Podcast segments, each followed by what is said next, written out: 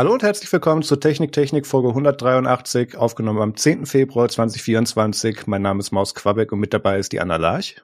Hallo. Und der Peter Mack. Hello. Hallo Internet. So, zur ersten richtigen Folge im neuen Jahr geloben wir keine Überlänge, aber wenn ich hier so scrolle, glaube ich, das schaffen wir trotzdem. Ihr warum, warum sollte sich auch sowas ändern? Wir müssen uns ja Sonst ist das zu viel Veränderung, du kennst das. Wir kommen nachher noch zu Kommentaren zu Veränderungen. Aber eins nach dem anderen. Ihr wart so auf Veranstaltungen und ich war nicht da und hatte extrem großes FOMO. Erzählt mal, wie war die FOSDEM? Cool, meine erste FOSDEM. Viele Menschen, sehr viele Menschen, was ähm, bisschen schwierig ist, wenn man sonst den Rest des Jahres von daheim arbeitet und niemanden sieht und still in seinem Kämmerlein vor sich hin arbeitet. Ähm, aber ja, die Energy war sehr gut. Die Leute waren äh, sehr happy über die Firma, für die ich dort war, haben sich sehr interessiert. Ähm, die Vorträge, die ich besucht habe, waren auch sehr interessant. Ähm, was ein bisschen schwierig war, war die Atemluft. Weil einfach so viele Menschen in kleinen Räumen sehr schwierig ist, finde ich. Ja, aber es war ganz nice zu sehen, dass äh, so viele Menschen an Open Source interessiert sind und äh, wirklich da mit Leib und Seele dabei sind. Hm, hab auch ein paar nette Shiny-Sticker bekommen. Also Holo-Sticker, nicht nur normale Shiny-Sticker, sondern Holo-Sticker. Und habe selber einen Vortrag gehalten, was auch sehr coole Erfahrung war. Äh, ich war viel weniger nervös, als ich mir das gedacht habe, weil der Vibe so cool war. Ähm, das war nicht so wie sonst auf der Bühne, wo dann so Pressevertreter im Publikum sitzen und ähm, man sich irgendwie schämen muss, wenn man stottert oder so, sondern es waren einfach alles so, ja, Nerds, die interessiert dran waren, was man so zur Technik zu sagen hat. Es war fun. Peter habe ich auch getroffen, haben einen Kaffee getrunken, beziehungsweise äh, ein Afrikola und äh, bisschen über Linux on Mobile geredet. Ja, ja, ich meine, ich kann ja über nichts anderes mehr reden. Das ist leider so. Äh, Uber ist ein Hit. Ich habe ja. seit ähm, Jahren mich geweigert, Uber zu verwenden. Und dann Einzig in Brüssel, richtige Option in Brüssel. in Brüssel das erste Mal, dass ich Uber verwendet habe als App und es war so herrlich. Ich bin dann sogar mit dem, mit dem Uber zum Flughafen gefahren, weil ich zuerst geschaut habe, wie viel das Öffis-Ticket kostet hat. Das wären irgendwie 12 Euro gewesen. Und mit Uber waren es 18 Euro. Und dann habe ich mir gedacht, okay, das machen wir doch. Kein Stress, kann zweimal umsteigen, keine Confusion, weil bei der Anreise das mit, welches Ticket brauche ich, damit ich mit dem Zug nach Brüssel reinfahren kann, war ein bisschen schwierig. Ähm, wobei man sagen muss, die Belgier sind extrem nett, auch wenn man kein Französisch kann. So hint hint an die Franzosen. Mhm. ähm, ja, also große Freude über meine neue App-Entdeckung des Jahres 2024 Uber. Early Adopter. genau. Nee, also ich hatte ein Hotel gebucht, was so irgendwo zwischen Hauptbahnhof oder naja, gar, ich, ich, ich, wenn ich Hauptbahnhof sage, meine ich Gardemidi, weil das ist der größere. Ähm, und ähm, eben der Fostem lag und musste dann einfach nur in diese Tram kommen. Bin richtig früh irgendwie um 8.37 Uhr war ich auf dem Gelände. Hab dann erstmal die äh, Decke, die ich verwahrt hatte und jetzt weiterhin verwahre für den äh, Linux und Mobile Stand dort abgeliefert. Dort war ich sonst nicht dahinter. Und dann habe ich mich mehr oder weniger verzogen und äh, noch äh, bin in den äh, Deathroom gegangen, also den Foster Mobile Deathroom, den es gab, äh, der diesmal nicht einen halben Tag, sondern einen ganzen Tag lang war.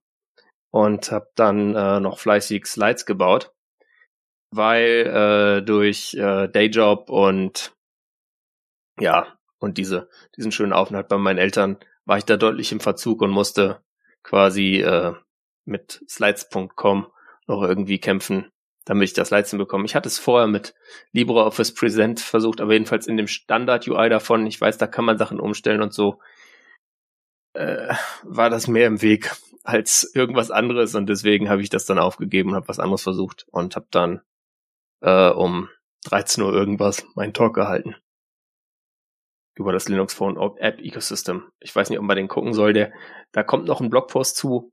Ähm, ich habe sonst schon einen kleinen anderen Blogpost geschrieben, über was in diesem DevRoom noch so lief.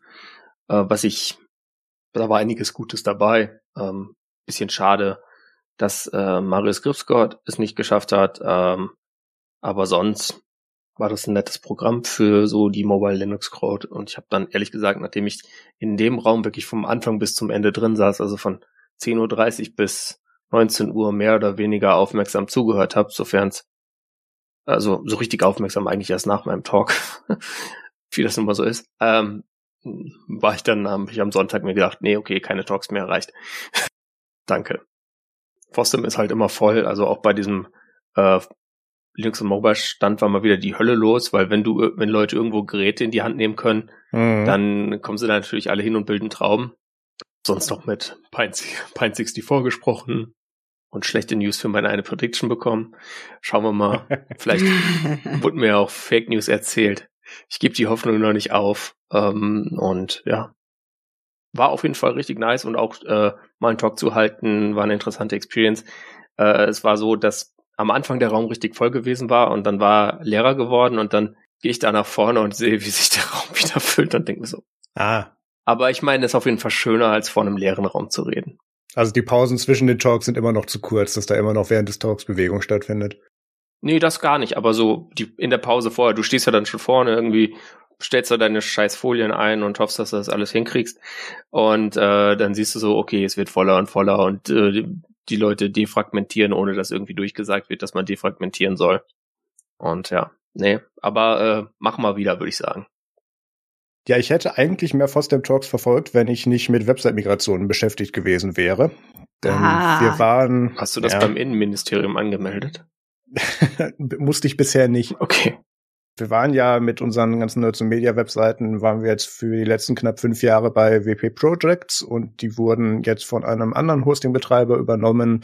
Und ähm, wir wollten wieder hin zu selbstverwaltetem Hosting anstatt gemanagtes Hosting. Und äh, habe dann leider, während die da selber ihre Migration gemacht haben, von dann einem Portal zum anderen, dann versucht, unsere ganzen Sachen umzuziehen. Das hat jetzt nicht so gut zusammengepasst, aber Basszoom ist zum Zeitpunkt der Aufnahme tatsächlich schon jetzt äh, neu beim eigenen Hoster. Das ist ganz schön, das hat endlich funktioniert. Da lagen halt auch so ein paar so ein PHP 7 Leicheninstallationen noch so mit drin und das hat dann der Restore gesagt, das ist ja schön, diese Version kenne ich gar nicht, wir machen das jetzt mal nicht. Also ich musste da sehr viel in lokalen Entwicklungsumgebungen basteln, damit ich das wieder eingespielt kriege, aber es hat endlich Kein geklappt. PHP 3 mehr? Ja, so schlimm war es zum Glück nicht, aber es fast, fast. Ja, äh, wenn ihr das ja hört, ist Technik Technik auch schon umgezogen. Das ist mein Projekt für dieses Wochenende, deswegen die Folge wahrscheinlich erst so Dienstag oder so wahrscheinlich rauskommen wird. Dienstag, Mittwoch ist so der Slot gerade. Ähm, und da muss ich mir irgendwann die nerdsum.de äh, Migration antun und die ist wirklich alt, weil die ist schon sehr, sehr viele Jahre äh, aktiv auf, auf einer einzigen Serverversion. Also das, da, da sind wir noch nicht fertig mit. Also wenn es da zu Service-Schwankungen zwischendrin bei euch im Podcast-Player kommt, im Sinne von, äh, da ist mal kurz ein Feed nicht erreichbar, dann liegt das da dran. Ja, aber Bassum haben wir gut wieder eingespielt gekriegt, deswegen bin ich, bin ich guter Hoffnung, dass wir das mit den anderen Sachen auch schaffen. Dann kommen wir jetzt zu Feedback und Hausmitteilungen. Wir grüßen zum einen mal zurück zum äh, Wartungsfenster-Podcast. Ähm, da wurden wir äh, in Folge, sie haben keine Folgennummern dran, das finde ich schon mal interessant, aber in der Folge vom 10. Januar wurden wir von Patrick und Claudia erwähnt und grüßen da gerne zurück. Den höre ich tatsächlich auch noch so. Also ich habe den nicht immer in meiner, in meiner hier jetzt sofort hören Liste drin, aber die reden halt relativ viel über Cloud-Technologien, viel mit VMware und so. Und ähm, da, da kriegt man dann so den, den neuesten heißen Scheiß, die rennen so die Gerüchte ab. Deswegen finde ich das ganz interessant. Ähm, da grüßen wir sehr gerne zurück. Außerdem wollte ich hier kurz erwähnen, dass äh, Kollege Christian Stankowitz von äh, Focus on Linux und den anderen SVA-Formaten jetzt auch einen eigenen Podcast äh, hat und führt, nämlich das ThinkPad Museum. Und ähm, auch sehr interessant, direkt über äh, podcast.darmstadt.social irgendwie gehostet und auch darüber vertrieben. Also der, der macht das direkt die, die Hosting- und Vertreibungsinstanz für den Feed auch direkt über, über ActivityPub. Ähm, das ist interessant. Das habe ich für unsere Formate auch mal überlegt, aber das ist, wenn du so Legacy-Infrastruktur rumstehen hast und dann nicht ein neues Format mit drauf aufbaust, eher so nicht so schön. Deswegen haben wir das noch nicht gemacht. Ähm, aber da sind jetzt die, die, die Folge 0 und die Folge 1 ähm, ist da jetzt so online und äh, Christian redet da halt natürlich über ThinkPads und IBM und von IBM bis Lenovo und ähm, ich habe gehört, Peter, nee, Peter weiß nicht, ob du schon verpflichtet wurdest, aber ich bin irgendwann mal bei so einer EPC Netbook Folge werde ich wahrscheinlich mal dabei sein. Verlinken wir euch die mal, hört da gerne rein und äh, abonniert bitte den Podcast von Christian. dann, was haben wir denn hier noch? Ach ja, genau. Ähm, wir haben auch noch ein paar Kommentare gekriegt ähm, zur, zur ersten Folge in 2024, äh, wo wir ja Anna vorgestellt haben. Und die waren überwiegend positiv, dass sie sich gefreut haben, dass wir da jetzt wieder was verändern und dass wir jetzt neue Leute mit dazu holen und andere Ansichten, beziehungsweise von diesen, hier sitzen zwei mittelalte weiße Männer und, und bestätigen sich gegenseitig bei Technik, dass wir dieses Format mal ein bisschen auflockern. Das finde ich gut. Keine Sorge, wir machen jetzt nicht nur noch Vorhersagen, weil das mhm. ist auch ein bisschen langweilig, wenn wir jetzt äh, jeden Monat vorhersagen, was im kommenden Monat passiert und dann abgleichen, was denn da wirklich passiert ist und dann neue Vorhersagen machen. Mhm. Es wäre ein interessantes Format, muss ich sagen. Äh, aber vielleicht eher für andere Leute. Ich hätte da definitiv keine Lust drauf. Außerdem muss man sagen, wir sind Cassandra genannt worden. Das Gemeine an Cassandra war ja, sie hat immer recht gehabt. Es hat ihr nur keiner geglaubt. Hm die Geschichte meines Podcastings bisher, ja. ähm, nein, also ich glaube, dem, dem, ich glaube, dem Kommentierenden war nicht ganz klar, äh, dass das unsere eine von zwei Vorhersagefolgen im Jahr ist, nämlich die eine, wo wir es vorhersagen und die andere, wo wir angucken, wie falsch wir lagen. Das ist natürlich nicht Teil des, des regulären Programms. Ich glaube, es war auch zuletzt eine Folge eigentlich immer gewesen. Deswegen war es vielleicht verwirrend. Aber können wir nächstes Jahr auch wieder eine Folge machen, weil das halt hat jetzt auch Gründe, dass wir es so gemacht haben. Genau. Dann kommen wir zum Feedback-Aufruf. Schickt uns bitte E-Mails. Richtig, und zwar an domian.techniktechnik.de. Wir, müssen das nicht mal als Jingle Wir müssen noch eine ähm, Faxnummer auf, auf, aufnehmen, glaube ich. Faxnummer, Anrufbeantworter, Rohrpost, äh, die üblichen Dinge. Bis dahin könnt ihr uns aber eine E-Mail schicken an jomianetechniktechnik.de und zwar, wenn ihr möchtet, dass wir über bestimmte Themen mal sprechen oder irgendwelche anderen Dinge behandeln sollen, gerne auch Feedback und Kritik natürlich dahin. Ähm, alternativ könnt ihr das Ganze auch kommentieren unter der Folge auf techniktechnik.de und wenn ihr das in Realtime machen möchtet, könnt ihr das unter techniktechnik.de slash chat machen und zwar wahlweise über Matrix oder Telegram. Genau. Damit sind wir mit dem Teil schon durch und kommen zum Follow-up. Wupp. Genau. Wir haben, beziehungsweise gar nicht wir, aber äh, Dirk Deimeke und ich waren ja letztes Jahr oder Ende letzten Jahres bei Focus on Linux zu Gast und haben auch mal über diese ganze Ubuntu Pro und Extended Support und Werbung im Terminal Geschichte gesprochen. Und da gibt es jetzt ein Follow-up. Äh, Joey bei OMG Ubuntu hat da dieses, äh, hat da äh, vor, vor zwei Wochen nochmal einen Post rausgehauen mit einem kleinen Update dazu. Weil bisher war es ja so, dass wenn du das nicht explizit deaktiviert hattest, beim Update-Vorgang dir gesagt wurde, hey, übrigens gibt's für die Pakete, die du da jetzt updatest oder für die du dir installiert hättest, gibt es im Ubuntu Pro Repo auch noch Updates. Also ähm, da müsstest du dich dann für anmelden und sowas.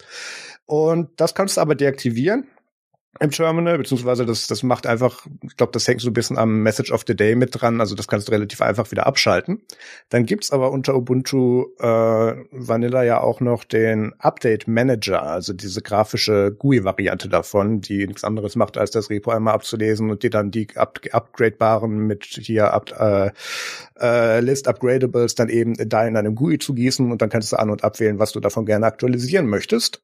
Und da ist jetzt, wenn man nach ganz unten scrollt oder je nachdem, wie viel halt vorhanden ist zum Updaten, steht dann unten ähm, ausgegraut die Möglichkeiten der Ubuntu Pro Updates, ähm, falls es welche gibt in dem bei deinem installierten System mit den Paketen.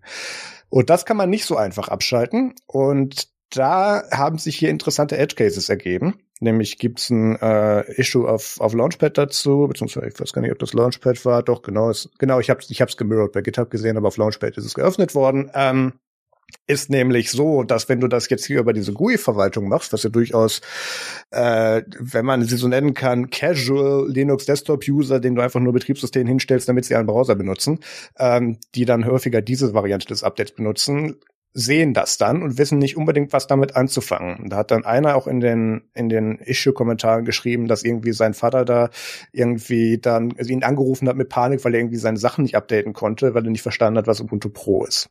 Was wiederum valider Edge Case ist, warum man das vielleicht da auch noch an- und ausschalten können sollte.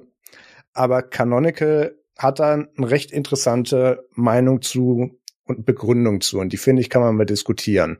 Weil die sagen zum einen, ähm, dass sie halt Ubuntu Pro an Enterprises verkaufen, damit sie diese Änderungen der Community kostenlos zur Verfügung stellen können, weil du kannst dich ja als Community-Member mit bis zu fünf Maschinen kostenlos in dieses Programm mit reinhängen und dann kriegst du die Updates genauso wie die zahlenden Unternehmen. Und zum anderen, also Ubuntu Pro macht dann ja längere Backports und äh, erweiterte Sicherheitsupdates, ähm, bevor das zum Beispiel die originalen Maintainer machen würden. Je nachdem oder je nach Edge Case, da gibt's Varianten von. Und Canonical ist jetzt der Meinung, hey, wir sagen euch lieber, dass es hier eine aktuellere Version von gibt, anstatt dass ihr das nicht wisst und denkt, euer System ist wirklich up to date.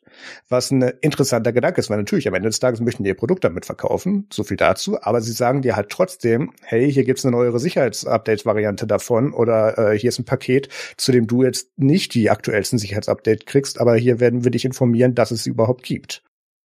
Ja, schwieriges Thema. Ähm, ich bin ja ein bisschen im Security-Thema drinnen ist, glaube ich, schwer abzuwiegen, weil auf der einen Seite ist es leicht zu erklären. Also gerade dieser Edge Case mit dem Vater, der dann in der Panik anruft und sagt, oh mein Gott, ähm, ich habe da nicht das neueste Security Update und vor allem für Menschen mit einem sehr mit einer sehr niedrigen Schwelle, was Technik angeht, die sich wenig damit auskennen, ist es natürlich im ersten Moment schon ein Schock. Aber das ist jetzt natürlich nur meine, meine äh, eigene Erfahrung. Die Menschen, die Ubuntu verwenden, die sich wenig mit Technik auskennen, haben jemanden im Hintergrund, oft die Söhne und Töchter und äh, sonstige Menschen, die ihnen das installiert haben. Weil meine Mutter wüsste nicht einmal, was Ubuntu ist, wenn ich es ihr nicht hinstellen würde. Das heißt, der, der, das Feedback, was Ubuntu Pro ist, kann abgeholt werden. Also das ist nicht, dass es Usern vorgesetzt wird und es gibt keine weitere Information dazu, keine weiteren Quellen dazu, was Ubuntu Pro eigentlich ist. Der andere Teil ist, Canonical muss irgendwie Geld verdienen. Also das ist wie bei jedem Open Source Unternehmen, das halt sein Code zur Verfügung stellt oder freier und ähm, gratis Software.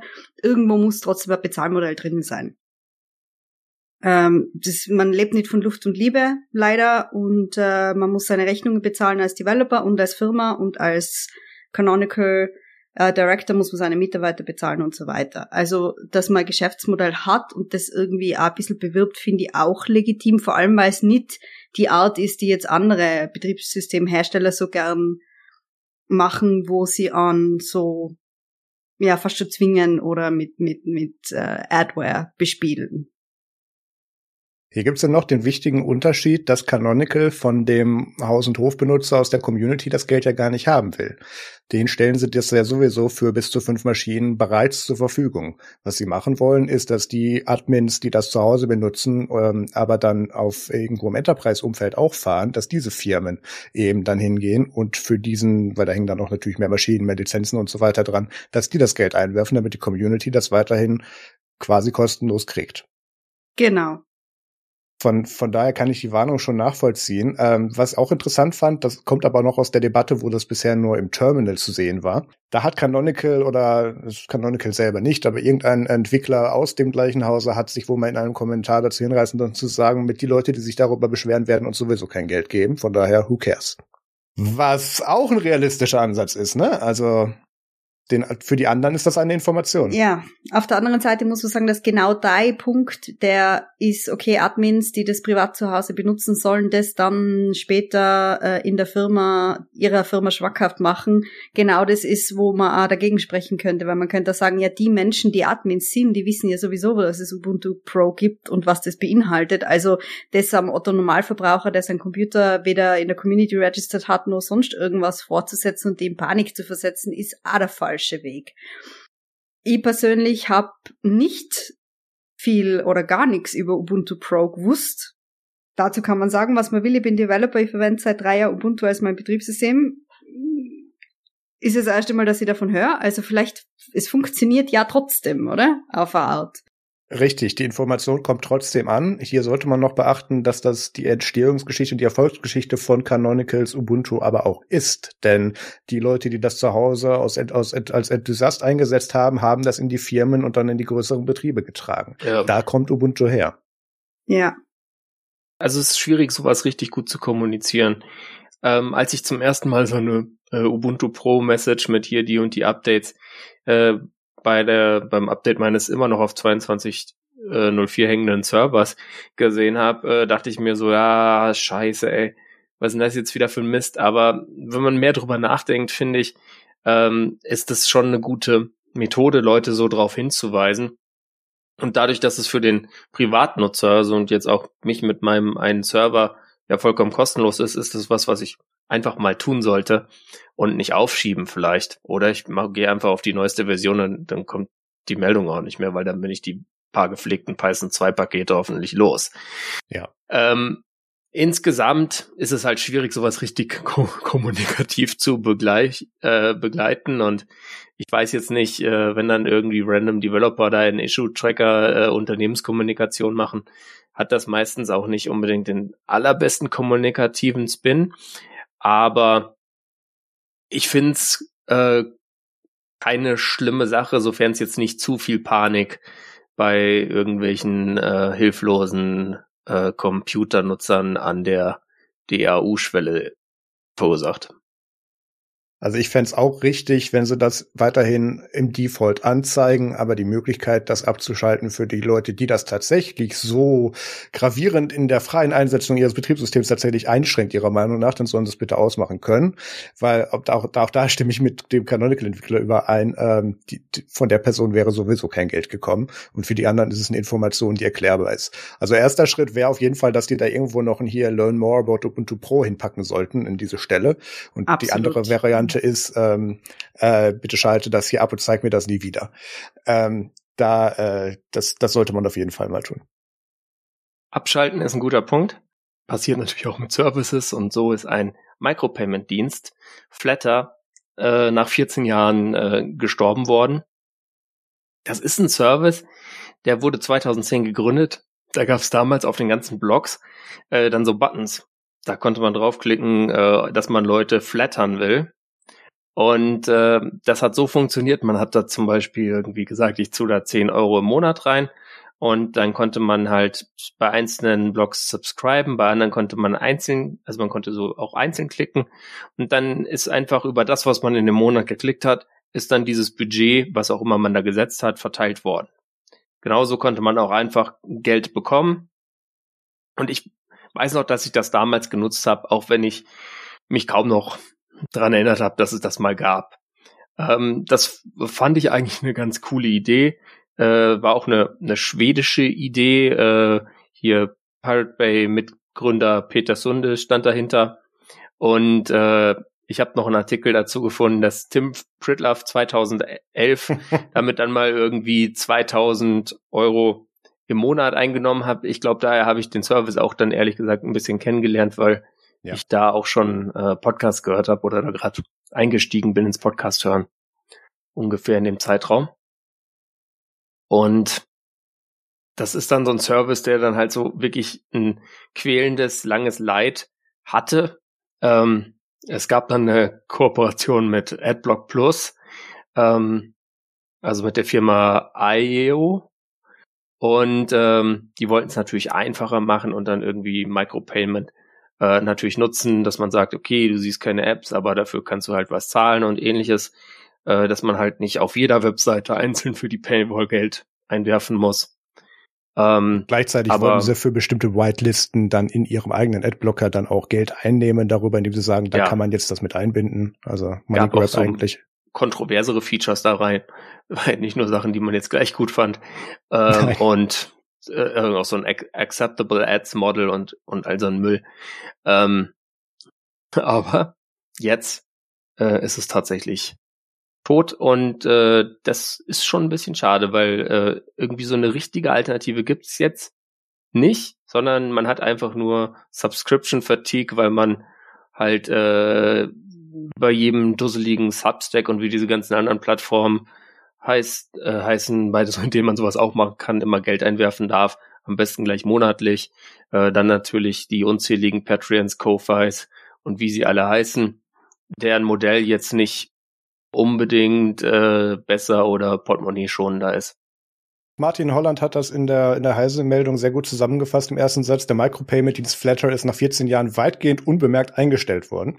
Ja. Was ja wirklich das Problem war, was, oder was, was Flatter damals so genial gemacht hat, ist, du hast halt, Peter hat es kurz angeschnitten, du hast da halt gesagt, keine Ahnung, ich fülle jetzt hier monatlich das Konto da bei Flatter mit 20 Euro auf und je nachdem, wie ich da jetzt ähm, Seiten besuche, den Button drücke oder dann noch erweiterte Sachen äh, abschließe, ähm, wird dann später dieses Budget einfach dann aufgeteilt am Ende des Monats zwischen den Seiten, auf denen das verwendet wurde.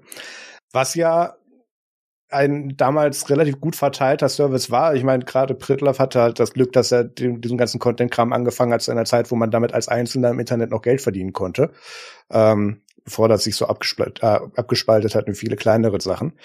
Ähm, ich hatte das so, also ich habe ganz kurz Flatter mal benutzt, aber ich habe das meistens tatsächlich für Einzelspenden genutzt, weil damals war das dann schon, wo ich dabei war, quasi am Aussterben und nur noch wenige Dienste und Websites hatten das überhaupt. Deswegen habe ich das dann darüber gemacht.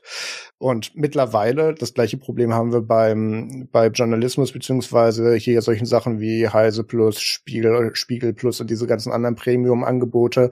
Ähm, die fahren halt alle ihren eigenen Subscription Service. Im besten Fall umspannt der noch weitere Sachen aus dem Verlag oder Netzwerk, aber im, Endeffekt machst du das auf einer einzelnen, äh, machst du das pro Seite und pro Service jetzt. Und ähm, da gab es ja in den letzten Jahren die verschiedensten Ansätze, das Ganze zusammenzufassen und jetzt hier die eine einzige Plattform, mit dem du dann äh, Premium-Content im Internet lesen kannst und äh, dann alles das umfasst. Und die Anbieter dieser Inhalte, in dem Falle auch Heise und Spiegel tatsächlich, äh, oder damals wegweisend, ähm, haben dann aber auch gesagt, hey, das ist mit der Aufspaltung und dazwischen noch ein Bezahldienstleister und dann kriegen wir da noch was und dann irgendwo sitzt da noch ein, ähm, ein Stripe, der Kreditkartengebühren äh, äh, dafür haben will. Genau. Da fällt bei uns zu wenig raus, dann machen wir es lieber alleine. Und ähm, das hat natürlich dem Problem, dass jeder sein eigenes Ding damit fährt, nicht geholfen. Und ähm, deswegen sehen wir jetzt ja auch, dass wirklich jetzt jeder Podcast und jeder YouTube-Channel irgendwie da noch ein Patreon hat oder wenn das irgendwas ganz, ganz Urdeutsches ist, dann hängt da noch Steady dran oder so. Ja, ja es, es ist schade, aber ähm, LiberaPay dürfen wir auch nicht vergessen. Sonst gibt's da am Ende Zuschriften. Ja, du hast das ja jetzt gesagt, das, das reicht mir. Und ähm, ja, das ist halt wirklich schade, weil du wir haben da jetzt wirklich kein System mehr, bei dem man äh, schön sagen kann, hey, hier ist jetzt verteiltes Budget oder hier ist jetzt erstmal ein Job, aus dem dann dynamisch verteilt, je nach Nutzung äh, tatsächlich ähm, die Gebühren daraus abgeleitet werden und dann die einzelnen Inhalte und Ersteller überführt werden. Ähm, es gibt da so ein paar Sachen, die das teilweise so versuchen nachzubilden mittlerweile. Also es gibt bei YouTube Premium, äh, ist es wirklich so, dass du da ja deine äh, ich habe noch einen Legacy-Account, wo ich neun Euro im Monat zahle dafür oder neun Dollar. Das, das versuchen sie mir seit Jahren, mich, mich von diesem Vertrag runterzukriegen. Aber von dieser Kohle würde dann dynamisch bei den Kanälen, die den aktiviert haben, bei denen, zu denen ich abonniert bin und die ich äh, fragmentiere in den Videos, da wird dann tatsächlich genau ausgewertet, okay, so viele, also wirklich prozentual, wie viel habe ich jetzt von den Inhalten geschaut, okay, dann kriegen die jetzt so und so viel von dem Topf aus meinem YouTube Premium, also dem Teil, den YouTube weitergibt. Und das ist tatsächlich, selbst das ist immer noch ein besseres Modell als die einzelnen Werbeeinnahmen, äh, die durch AdSense bei YouTube laufen. Ähm, also das fand ich schon mal interessant, weil da haben sie das zumindest auf, auf für Mainstream-Videoplattformen im Prinzip so gelöst, weil YouTube ist ganz vorne, irgendwo da hinten für Business-Hosting springt noch Vimeo rum und der Rest wird sehr esoterisch, ähm, der dann entweder kein Geld zahlt oder nur über LiberaPay. Ähm, und dann gibt's halt alternativ noch so hier Nosta und der ganze Lightning-Plattform-Gedönskram, wo du halt über eine Podcast-App hingehst, da einen gewissen Anteil an, an Kryptowährung draufschmeißt und die dann das dann auch nach äh, angehörten Minuten oder nach nach Anteil und an herunterladenen Folgen das ausschütten. Boost! Was dann, ja genau, das, der, der Kram. Was eigentlich ein total geniales System ist, wenn da nicht so eine Kryptoscheiße drunter sitzen würde. Da wären wir längst auch dabei, wenn, wenn wir uns nicht mehr dazu entschieden hätten, dass wir Krypto scheiße finden. Warum willst du denn nicht den Ozean kochen? Du isst doch so gern Fisch, Marius. Wo ist denn das Problem? Und wir haben vor genau. allem gerade hier schon wieder Hochwasser. Ich habe den auch gleich im Garten. Also ähm, ja, hat schon praktisch. Gründe. Ja, mhm, super. Das Meer kommt zu dir. Du musst, Wenn, musst du weniger weit hinlaufen, ist doch genau. Gut. Wenn du nicht zum Meer kommst, kommt das Meer zu dir. Beach as a Service unabhängig jetzt von der ganzen Kryptodebatte, also ist das wirklich das einzige Ansatz, ich, ich will nicht sagen ernst zu nehmen, aber das die einzig andere Alternative, die es derzeit gibt, die das in so einer verteilten Variante versucht, in irgendeiner Form zu ersetzen. wo, wo ich immer noch sage, ich vom Prinzip her finde ich das klasse. Ähm, weil das funktioniert. Du kannst mit den paar Apps, die das integriert haben, da gibt es ja ein verteiltes System dahinter, kannst du wirklich genau tracken, okay, die haben jetzt so und so viel davon gehört. Du hast in deiner App festgelegt, so und so viel, was auch immer, Fantastillionen Krypto-Bullshit-Coins möchtest du da jetzt auszahlen für und dann wird das verteilt und die kriegen das abzüglich der Transaktionsgebühr. Ja. Das funktioniert zumindest bei Podcasts oder andersrum. Äh, die versuchen das so darzustellen, dass das bei Podcasts funktioniert. Ich habe ja durchaus mhm. einige äh, Podcast-Formate, für die ich als Dienstleister arbeite, die das verwenden. Ähm, das ist noch ein längerer Kampf, bis das auch nur ans, äh, ansatzweise einen normalen Sponsorspot ablösen könnte. Aber es gibt halt auch nichts anderes. Ich weiß nicht, habt ihr noch irgendwelche Bezahldienste im Internet oder bezahlt ihr irgendwo für Premium-Content? OnlyFans, Spiegel Plus, keine Ahnung. Äh, ich habe mal ein paar Patrons gesponsert für diverse YouTuber. Mhm. Äh, muss aber gestehen, dass für mich der, der Appeal vom Content oft dann nur ein einziges Video ist oder ein einziger Post, den ich mir anschauen ja. will und so Continuous Subscriptions für mich eigentlich sinnlos sind, weil ähm, ja, oft geht's wirklich nur um ein einziges Video, das ich mir anschauen will und äh, ja. Und dieses automatisierte äh, Verteilen von einem, von einem Pot of Gold sozusagen für das, was ich tatsächlich konsumiere, ist natürlich schon eine schicke Sache, weil ja, das ist schade, dass es das nicht mehr gibt. Gut, äh, ich glaube, diese Brave-Affen machen das ja auch noch, aber über die reden wir nicht. Ja. Ähm, also bei mir ist auch so ein bisschen Daueraufträge hier, ein bisschen Patreon dort, ein bisschen Steady, ein bisschen Liberapay, ein bisschen lalala. Also ich äh, bin jetzt nicht subscription-frei. Ich habe jetzt auch zwei Jahre lang eine LWN äh, Subscription gehabt, habe aber jetzt nach dem zweiten Jahr, in dem ich weiter in den Kram dann kaum gelesen habe, äh, die mal nicht verlängert. Ähm, das ist einfach dann auch immer so das Thema, dass du halt dann dich irgendwie für was entscheidest und es dann deswegen nicht unbedingt konsumierst. Wir haben jetzt noch ein cooles Thema und zwar den Prototype Fund. Da geht es nämlich auch um Geld. Da kann man sich jetzt bewerben für die Runde. Das heißt, wenn man so ein Forstprojekt hat und in Deutschland lebt, äh, kann man mal diesen Link klicken und noch bis zum 31. März, also man hat auch noch ein bisschen Zeit, äh, sich bewerben und vielleicht äh, springt dann da auch mal was raus, außer Angry Bug Reports. Das wäre doch äh, eine schöne Sache und eine gute Verwendung von Steuergeldern. Ich glaube, das nächste Thema ist sinnlose Singleboard-Computer mit Peter. Nein, doch nicht mit Peter, heute mit Marius. Ich habe einen Reiserouter gebaut aus einem Singleboard-Computer und werde den jetzt verteidigen für, vor Peter. Ich habe ein Raspberry Pi 3B Plus gekauft, äh, beziehungsweise nicht gekauft, das hatte ich noch rumliegen. Und äh, das, weil ich hier alles mittlerweile auf Raspberry Pi 4 habe, ähm, lag das halt rum. Und ich wollte mir schon seit längerem einen Reiserouter bauen, der folgenden Funktionsumfang abbildet. Nämlich, ich hau den, egal wo ich bin, in ein öffentliches Wi-Fi rein. Das Ding meldet sich da drin an, macht Captive Portals und alles und baut dann eine Verbindung per WireGuard zu meiner Fritzbox nach Hause auf und macht mir dann über einen weiteren USB-Dongle einen Hotspot auf, auf dem ich dann mein eigentliches Gerät einwähle. Das heißt, ich muss nicht überall äh, WireGuard aktivieren, sondern ich tunnel das einfach durch ein Gerät durch. Das war so der Ansatz dahinter. Mhm. Und ähm, äh, wir kommen gleich zu dem Teil, ja, es gibt Reiserouter.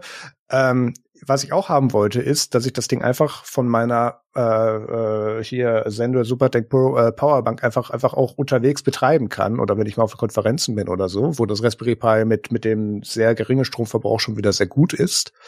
Und ähm, habe mir dann da ein Case für gekauft, zu dem es auch ein Display gibt. Das ist 3,5 Zoll groß ähm, hat natürlich, kann man natürlich mit Touch eigentlich gar nicht bedienen, obwohl es das kann. Ähm, und macht angeblich auch nur irgendwie so, so 360p. Ähm, man kann es aber hochskalieren. Der Grund, warum ich auf dem Gerät noch ein Display haben wollte, ist Captive Portals. Weil wenn sie sich auch mal unter Linux alle präsentieren, muss man sie meistens dann trotzdem noch anklicken, damit dann da später auch was durchgeleitet wird. Und ähm, über IP-Adressen und Routerraten oder die, die, die hier das, das Apple Captive Portal Portal kriegt man leider auch heute noch nicht alle Captive Portals angezeigt oder durchgereicht. Dementsprechend braucht die einfach einen, Weg, auf dem das Ding eine grafische Session fährt, die ich dann im Zweifelsfall am Gerät bedienen kann oder wie ich das mittlerweile in der Praxis tue, per VNC mache, weil manchmal muss man da noch so Daten eingeben und so und dann bringt mir das Display halt nichts, weil auf dem kleinen Teil mache ich nicht mit Onscreen-Tastatur rum. Das macht keinen Sinn. Da gehe ich dann über VNC. Mhm. Das ist jetzt wirklich nur ein Prototype. Also ganz kurz noch zur Software. Ähm, es gibt da ein Projekt, das nennt sich RESP AP, also RESP Access Point. Und das ist wirklich, wirklich cool. Das macht genau das. Ähm, das bringt dir ein schönes Dashboard mit. Du kannst sogar über das Webinterface sagen, mit welchem WLAN sich dann jetzt äh, die, die hier die WLAN-Karte 1 überhaupt verbinden soll. Leider reichen sie nicht Captive Portals durch, sonst hätte ich den Teil schon, schon direkt wegrationalisiert. Ähm, aber da kannst du dann auch solche Sachen wie, wie Adblocker und Pi-Hole direkt mit drauf fahren, wenn du das möchtest. Ich mache das in meinem Fall nicht, weil das mache ich hier spätestens ab der, ab der WireGuard-Verbindung zu Hause schon. Das brauche ich nicht doppelt. Ähm, da kannst du auch OpenVPN drauf fahren. Äh, da kannst du einen kleinen Webserver noch draufsetzen, wenn du lustig bist. Also das, das ist schon relativ relativ feature-rich. Das fand ich ziemlich cool. Und auch die Einrichtung ist ziemlich, ziemlich einfach. Ähm, du pipest dein Installationsskript rein. Und ähm, danach, ja, ja, ich weiß. Und danach ähm, wirst du da wirklich durchgeführt mit so ein paar Ja-Neins und nach dem Motto, welchen Feature-Umfang hättest du denn gerne? Und am Ende einfach nur, wie soll das Ding heißen? Und den Rest machst du dann in der Web-Oberfläche. Und das funktioniert sehr gut.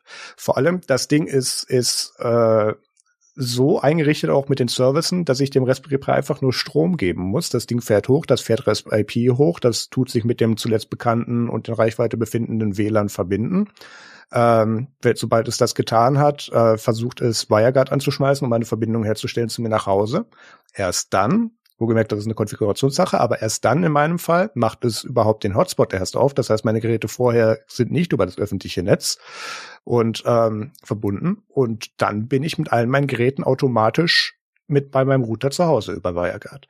Das ist eine ziemlich, ziemlich coole Lösung die man so kaum im Internet als Anleitung findet. Ich habe mich da tatsächlich ein paar Wochen lang doof gesucht ähm, und den Workaround, den ich gefunden habe, ist von äh, Christopher Lovett, ein Blogpost, auf dem er, äh, in dem er erzählt hat, wie er das mit seinem Raspberry Pi gemacht hat, aber für den Use Case sein Apple TV ist in, mit einer Apple-ID verknüpft in einem anderen Land und deswegen muss er da eine VPN dazwischen fahren, damit er die Serien von zu Hause sehen kann. Und jetzt dümpelt da hinterm Fernseher halt ein Raspberry Pi rum, was genau das macht.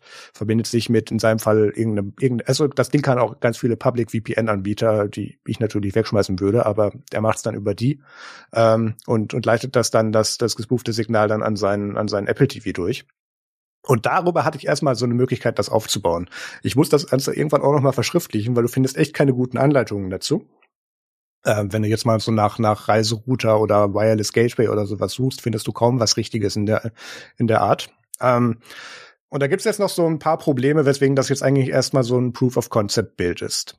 Das erste ist, dass für das Raspberry Pi 3B Plus ist bereits sehr limitiert in der CPU-Last. Ähm, und dann hängst du da auch noch einen USB-Dongle dran, für den du dann auch noch kurz dann mit den Lenzgeschwindigkeiten brauchst. Und dann macht das Ding auch noch Netzwerk. Was, was, was bedeutet, dass der Hotspot, den es mir für mich aufmacht, mit dem ich meine Geräte verbinde, so auf 10 Megabit up und down ungefähr limitiert. Mhm. Ähm, dann ist das Ding noch relativ picky, was es tatsächlich für WLAN-Dongles nimmt, ähm, mit welchem Treiber, damit dann auch 802AC geht, damit du den Hotspot aufmachen kannst. Das ist auch nochmal so eine gewisse Qual. Ähm, die meisten Driverless funktionieren unter, unter äh, Raspberry Pi OS out of the box, deswegen habe ich das erstmal so genommen. Da würde ich im nächsten Fall wahrscheinlich was, äh, nächsten Versuch wahrscheinlich was anderes nehmen. Ähm, und äh, ja, das, ich habe auch noch einen kleinen Lüfter dran gebaut unter das Display, weil da ist dann schon ein bisschen viel zusammen, weswegen das warm wird. Der hilft tatsächlich ein mhm. bisschen was.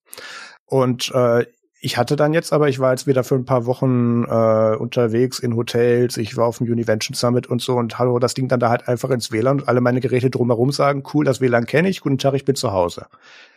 Das ist cool. So, und jetzt sagt Peter mir, warum ich die falsche Hardware nehme.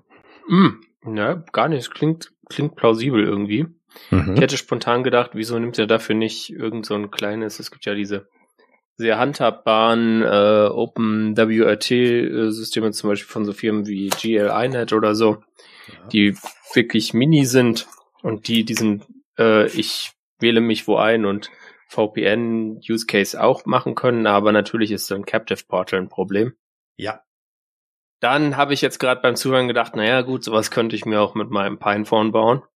Klar. Ähm, da hast du natürlich auch nicht mehr CPU als in einem 3B Plus drin. Ähm, aber dann ist es halt größer wahrscheinlich, aber dafür weniger dick, das Ding. Und einen externen äh, Wi-Fi USB willst du wahrscheinlich trotzdem noch dran machen. Ähm, und dann noch eine, ja, irgendwie noch was, damit es noch mehr Strom hat. Das heißt, äh, Das, das wird auch gehen, ja. Also ich habe hier so. Ähm, also man kann das auch anders bauen, aber ja, äh, ergibt schon Sinn, ja. Ich meine, wenn du ein Pinephone dafür nimmst, hast du halt gleich noch LTE mit drin. Das ist vielleicht manchmal auch ganz nett, wenn man das will. Ähm, ich habe jetzt auch mein Pinephone Pro so genutzt mit der Tastatur, dass ich das als Hotspot nutze. Das ist super, weil mit der mit dem Akku hält das dann ziemlich lang und ähm, das das läuft schon. Ja, aber mit dem Pinephone Pro könntest du zum Beispiel nicht gleichzeitig in einem WLAN sein und dann noch einen Hotspot über den gleichen Chip aufmachen. Das ist halt der Use Case, den ich mit meinem Pi habe. Ich kann ja über USB da so ein Ding dran machen. Klar, das dann dann dann geht's genau, aber da bist du ungefähr ja. beim Hardwareumfang, den ich hier auch habe, nur mit leicht anderer Größe. Ja. Das ist halt das Ding. Ähm, ist dann ich noch kriege größer. halt, ich, ich kriege relativ zuverlässig beschissenes WLAN überall. Ich kriege nicht mal mehr in Hotels Ethernet und so weiter, auch nicht mit anderen Wegen, wie ich das da reinkriege. Deswegen war der WLAN-Teil mir schon sehr wichtig. Ähm, und ich werde sehr wahrscheinlich das mit einem Raspberry Pi 4 oder 5, keine Ahnung, obwohl die 5 sind immer noch echt teuer, Sechs. irgendwann mal nachbauen und gucken, genau, und gucken, äh, ob das tatsächlich was an der Geschwindigkeit verändert. Ähm, also klar muss es, weil der, der, der Dongle selber kann, wenn ich die, wenn ich den nicht im Parallelbetrieb verwende, ist der schnell genug auch auf dem Ding selber. Es ist halt die Kombination mit der Last auf diesem alten Scheißboard, mit dem auch nicht mehr so geilen Chip. Ja, und vor allem der, der IO-Limitation, die dieser Chip halt hat. Genau. Ja, aber das, das hat mich sehr gefreut, weil äh, ich kann zwar auf allen meinen Geräten irgendwie WireGuard draufkriegen und da muss ich das aber aktivieren, muss mich dran erinnern jedes Mal und so weiter. Und da habe ich halt einfach ein Default-Netzwerk, was das bereits hat und spricht, mhm. weil es bereits halt ein VPN-Gateway ist. Und damit tut's. Und ähm, ja, das ist das, das Ding lebt jetzt permanent in meinem Rucksack. Und äh, ich werde es dann weiterhin unterwegs einsetzen. Nutzt ihr, wenn ihr irgendwie unterwegs seid, VPNs oder habt ihr einen VPN nach Hause? Wie, wie ist da euer Security-Ansatz, falls ihr einen habt? Ich hab mal was. Den kleinen Maulwurf. Für diese ganzen Hotel-WLANs und so. Mhm. Und ich bin äh, komplett risikovoll, was das Ganze angeht. Ähm, YOLO! Genau, genau. Wobei ich schon sagen muss, dass ich, dass ich äh, gerade so äh, Airport, Public Wi-Fi und so weiter eigentlich nie verwende und dann halt mein, meine mobilen Daten verwende. Ich habe einen sehr guten mobilen Tarif am Handy und verwende es dann halt auch im Ausland als Hotspot, falls jetzt wirklich irgendwas ist. Aber den Rest der Zeit habe ich eigentlich meine Daten alle in der Cloud. Also brauche jetzt kein VPN zu meinem eigenen Home-Server und bin ja ehrlich gesagt da äh, was die Zeit und Energie angeht, in das Ganze zu investieren, äh, einfach nicht bereit. Ich habe viel zu viel andere Dinge zu tun, als mir jetzt ein eigenen, äh, ja, eigenes Heimnetzwerk aufzusetzen. Ich hatte das tatsächlich ähnlich gelöst, bevor ich auf dieses iPhone 12 Mini wechseln musste, weil davor hatte ich ein Gerät, was gute Akkulaufzeit und so hatte und habe da auch gesagt, okay, ist mir scheißegal, ich zahle 99 Cent am Tag für unbegrenztes Datenvolumen, feuerfrei, mach Hotspot. Ähm, das hat sich seitdem so ein bisschen geändert und auch bei solchen Sachen, ähm, ich habe jetzt zum Beispiel auf dem Univention Summit den äh, Open Source Business Alliance Stand betreut und war da halt irgendwie zweimal zehn Stunden am Tag da permanent am Stand und wir hatten dann nicht durchgängig Strom oder eine Steckdose, die da frei war oder dann hatten wir manchmal irgendwelche Demo-Laptops dran. Ähm, da, da war da halt mir wichtig, dass ich das Ding an meine Powerbank hängen konnte und die das Ding problemlos be be befeuern kann und tatsächlich wenig verbraucht.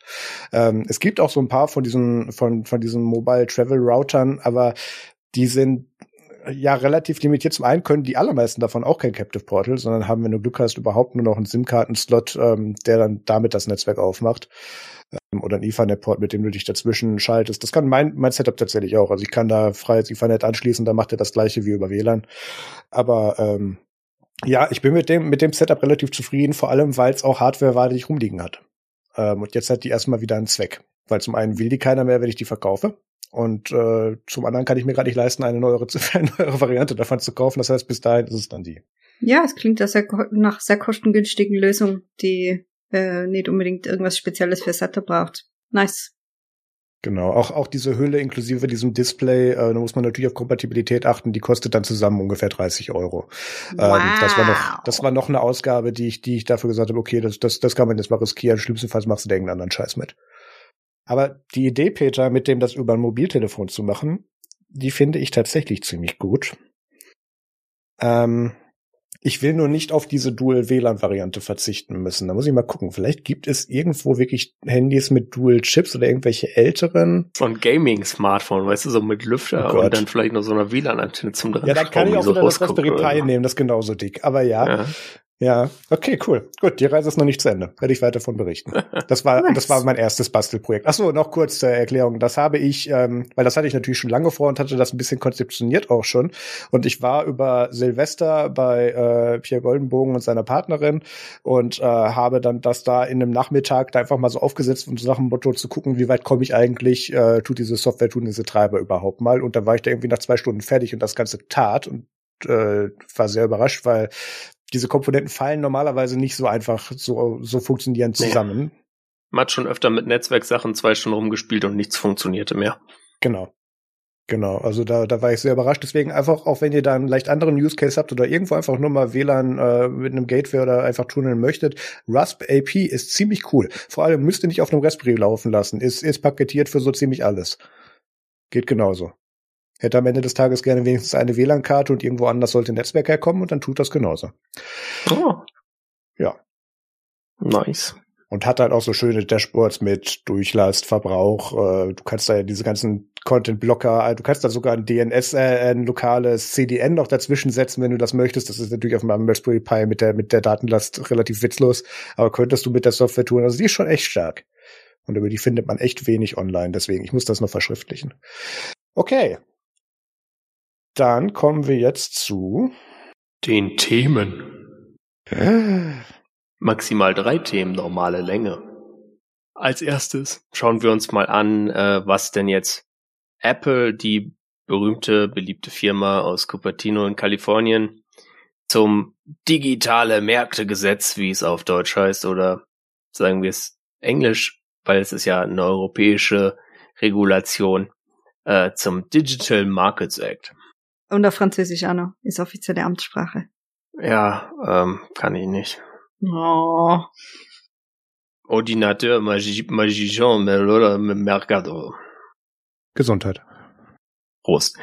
Ähm, ja, das habe ich auch in Brüssel festgestellt. Ich muss mal wieder einen Französischkurs machen. Da habe ich alles aus der Schule vergessen. Richtig gut.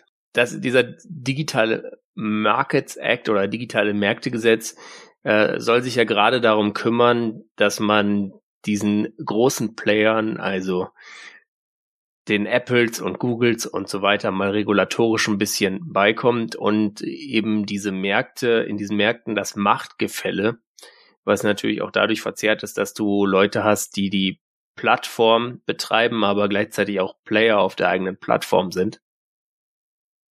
Dass man das ein bisschen in den Griff kriegt und guckt, dass dort äh, ein gewisser Wettbewerb gesichert wird. Aber wie sieht's denn in der Praxis aus?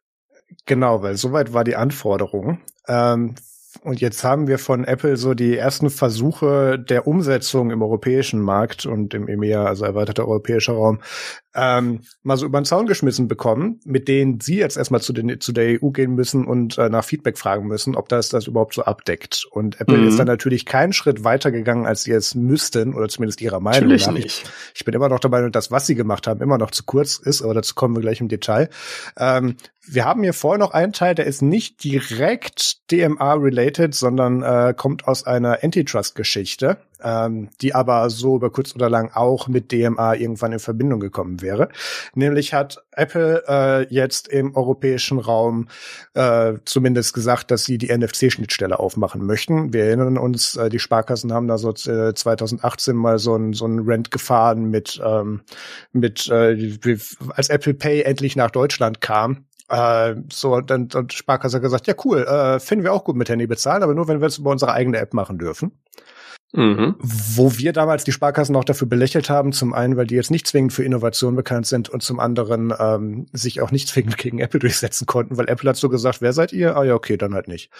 Und ähm, jetzt dürfen die dazu, könnten die tatsächlich ihre eigene App fahren. Ähm, das muss immer noch ziemlich, ziemlich durch Apple durchgetunnelt werden. Also du musst dann da mit deiner ja. Banking-App äh, Schnittstellen für freigeben, damit das über dann noch, also App, Apple hat ja so ein Hardware-Layer-Sicherheitsmodell, zwischen denen die Sachen miteinander kommunizieren können. Das heißt, irgendwo muss diese Sparkassen-App oder müsste diese potenzielle Sparkassen-App dann auch nochmal mit Apple-Komponenten reden. Aber das wird jetzt wohl aufgemacht und das, äh, da hat sich Apple sehr, sehr, sehr, sehr lange gegen gewehrt. Ähm, so lange, dass sogar irgendwann die Sparkasse gesagt hat, Apple Pay, ja klar. Das stand auf einem Werbeplakat von denen. ähm, selbst die hatten es dann irgendwann, haben dann irgendwann aufgegeben. Und das sieht danach aus, als würden wir hier in diesem Antitrust-Case demnächst mal was sehen, äh, weil Apple bewegt sich nur in den Rahmen und in den Schritten, wo sie sagen können, ja, aber wir haben doch schon. Das heißt, in den nächsten Wochen oder Monaten wird es da wahrscheinlich zu einem Urteil oder zu einem Bericht kommen auf dem dann weiter aufgebaut wird. Und damit haben wir zumindest die NFC-Schnittstelle im europäischen Raum schon mal geöffnet. Ich bin gespannt, mhm. wie schmerzhaft und kompliziert Apple das dann allen Leuten, die das versuchen oder die, allen Leuten, die das machen wollen, machen wird. Ähm, weil es sieht danach aus, als ob du dann damit tatsächlich komplett das Apple Wallet abgeben musst, dass du dich entscheiden musst, was du da jetzt tatsächlich konkret äh, benutzt und dann Apple Wallet hängen halt noch so ein paar mehr Features dran, die nicht nur die NFC-Schnittstelle be be betreffen. Das, da, da, ja, da bringt das dann für den Nutzer eher noch mehr Nachteile, was natürlich Absicht ist, weil dann machen die das nicht. Wohin kommt denn die, die IKEA Family Karte dann? Ja, genau. Ja. Äh, das tatsächlich, die, das Deutschland-Ticket nicht, aber die IKEA-Karte hat tatsächlich eine Wallet-Integration. Deutschland-Ticket teilweise auch, je nach Anbieter. Stimmt, klar, du kannst, manchmal hast du Glück über Anbieter, ja. Okay, aber dann lass uns doch mal kurz zu dem DMA-relevanten Teil kommen, weil Apple hat dazwischen auch noch gesagt, äh, hier in unserem Vorschlag, wie wir jetzt äh, ganz EU-compliant sein wollen, ähm, müssen wir jetzt auch endlich mal von diesem Browser-Monopol runter, was wir da auf diesen Plattformen fahren. Und zum einen also die, die, die Änderung kann man relativ einfach und schnell zusammenfassen. Das erste ist, wenn du zum allerersten Mal bei iOS 17.4 den Browser Safari öffnest, kriegst du das Browser-Ballett vorgesetzt. Ähm, äh, Menschen mit Android-Smartphones werden das bereits kennen. Oder Menschen mit Windows-Hintergrund aus den 2010ern. Witzigerweise als Android-Nutzer nein, du kriegst kein Browser-Ballett, aber du kannst natürlich jeden Browser installieren im App Store. Jein, bei, bei deinen Custom-ROMs vielleicht nicht, aber es ist Pflicht, dass das bei OEM-ROMs als Teil des Setups mitkommt. Da geht dann eine Liste auf, die sagt, guten Tag, hier ist so, so dein Search- und Browser-Anbieter und dann kriegst du da so eine Liste mit ganz vielen alternativen Sachen und dann klickst du den Google-Browser an ähm, und drückst weiter. Das ist so, wie sich das Nein. bisher gezeigt hat. Nein, da klickst Nein. du Firefox an. Ja, natürlich. Ich habe sogar einen Sticker bei der Fostemp bekommen, weil ich Firefox und Mobile habe. Die Leute wählen alle den Samsung-Browser, weil der ist der beste Punkt. Wir kommen gleich zur, wow, wir kommen gleich zur Marketingverteilung von Firefox, da kommen wir später zu. Ja, jedenfalls, ähm, du kannst jetzt deinen Default-Browser wählen, der wichtig ist, weil du kannst, du konntest das bereits vorher deinen Default-Browser auswählen, aber da hing dann immer noch so dran, dass dann so In-App-Browsers trotzdem noch mit Safari gerendert wurden und auch noch mit seinem Safari-Verlauf drin standen. Ähm, also da, da ist es dann jetzt wirklich ein System Default, den du da setzen kannst. Und das Zweite ist, ähm, was jetzt für mich ein Jahr zu spät kommt, weil ich hatte das im Vorjahr vorhergesagt, äh, dass alternative Browser-Engines, die nicht auf Safari und äh, WebKit basieren, dann jetzt auch ausgeführt werden dürfen. Mhm. Die mhm. muss jetzt nur noch jemand auf die Plattform bringen. Genau. Mhm. Und da ist auch Mozilla äh, relativ äh, unzufrieden mit, weil äh, zum einen müssen die zwei Apps bedienen, eine für den europäischen Markt und eine für eine andere, äh, für den Rest davon. Und das heißt natürlich, dass sie damit dann zwei Versionsstände gleichhalten müssen, was ja auch Mozilla nicht gut findet. Und klar, diese Änderungen, falls sie überhaupt von der EU so angenommen werden, werden dann nur für den EMEA-Raum, also äh, für den erweiterten europäischen Raum ähm, wenn überhaupt, vielleicht auch nur Wenn für überhaupt. tatsächlich die EU und die Schweiz und so kriegen was anderes. Also das ist noch nicht ganz klar. Es sah so aus, als würde Apple bestimmte Änderungen wirklich nur in den EU-Staaten machen. Ja, also sie bewegen sich keinen Schritt weiter, als sie müssen und hoffen, dass das, was sie jetzt hier gemacht und vorgeschlagen haben, reicht. Obwohl ich stark davon ausgehe, dass sie äh, da nochmal Hausaufgaben kriegen und das nochmal noch mal als Zeichenbrett müssen bei so ein paar Sachen. Ähm, Gibt's zu der, zu der browserspezifischen Sache noch was? Sonst würde ich kurz zu den App Stores kommen. Nö, finde ich nicht. Hm. Das, das haben wir jetzt ganz gut aufgearbeitet. Also Browser-Ballett und theoretisch weitere Engines, sofern Firmen sich die Zeit nehmen, das für einen Teil des Weltmarktes rüberzubringen. Dann haben wir den spannenden Teil äh, mit also eben in den Anforderungen stand drin oder wurde umschrieben, genau gesagt haben sie es nie, auch absichtlich, dass Sideloading auf iOS-Geräten und iPhones dann jetzt erlaubt werden soll. Unter Sideloading verstehen wir unter der, in der traditionellen Android-Welt eigentlich, hier ist ein Anwendungspaket, das du einfach so am System vorbei installieren kannst und dann ist das auch da und nicht an den Store geknüpft, geknüpft für Updates, Authentifizierung, Signaturprüfung, was auch immer. Du installierst da jetzt aus eigenem Antrieb und mit eigenen Sicherheitsbedenken da jetzt ein Paket am System vorbei. Mhm. Was Apple verstanden hat, ist, ähm, wir machen da, also das, ich, ich musste mir das zweimal durchlesen. Apple macht jetzt das Prinzip alternativer Stores auf, bedeutet aber, Du musst trotzdem die noch, die Apps noch zu Apple submitten. Apple muss die, die müssen notarisiert sein. Apple macht die Sicherheitsprüfung dahinter. Die haben immer noch das Recht, die für Sicherheitsbedenken abzulehnen. Nicht mehr für Inhalte oder Content. Also das würde bedeuten, dass du da jetzt in deinen alternativen Store trotzdem eine Pornhub-App oder was auch immer reinschmeißen oder darfst. Oder ein Emulator für alte Spiele. Oder Tumblr. Ja, im Emulator gibt es eine Einschränkung, weil da reden wir in manchen Ländern von, von rechtlicher Relevanz. Da gibt ja. es schon noch mal Spielraum. Aber in der Theorie ja. Also Apple könnte nicht mehr wegen dem eigentlichen Inhalt Inhalt, sofern er gesetzeskonform in dem Markt ist, ablehnen, sondern nur noch aus technischen Gründen. Das heißt trotzdem, dass du die Dinger bei Apple einreichen musst. Apple muss die approven und rollt die dann über einen, quasi so einen Unterstore aus.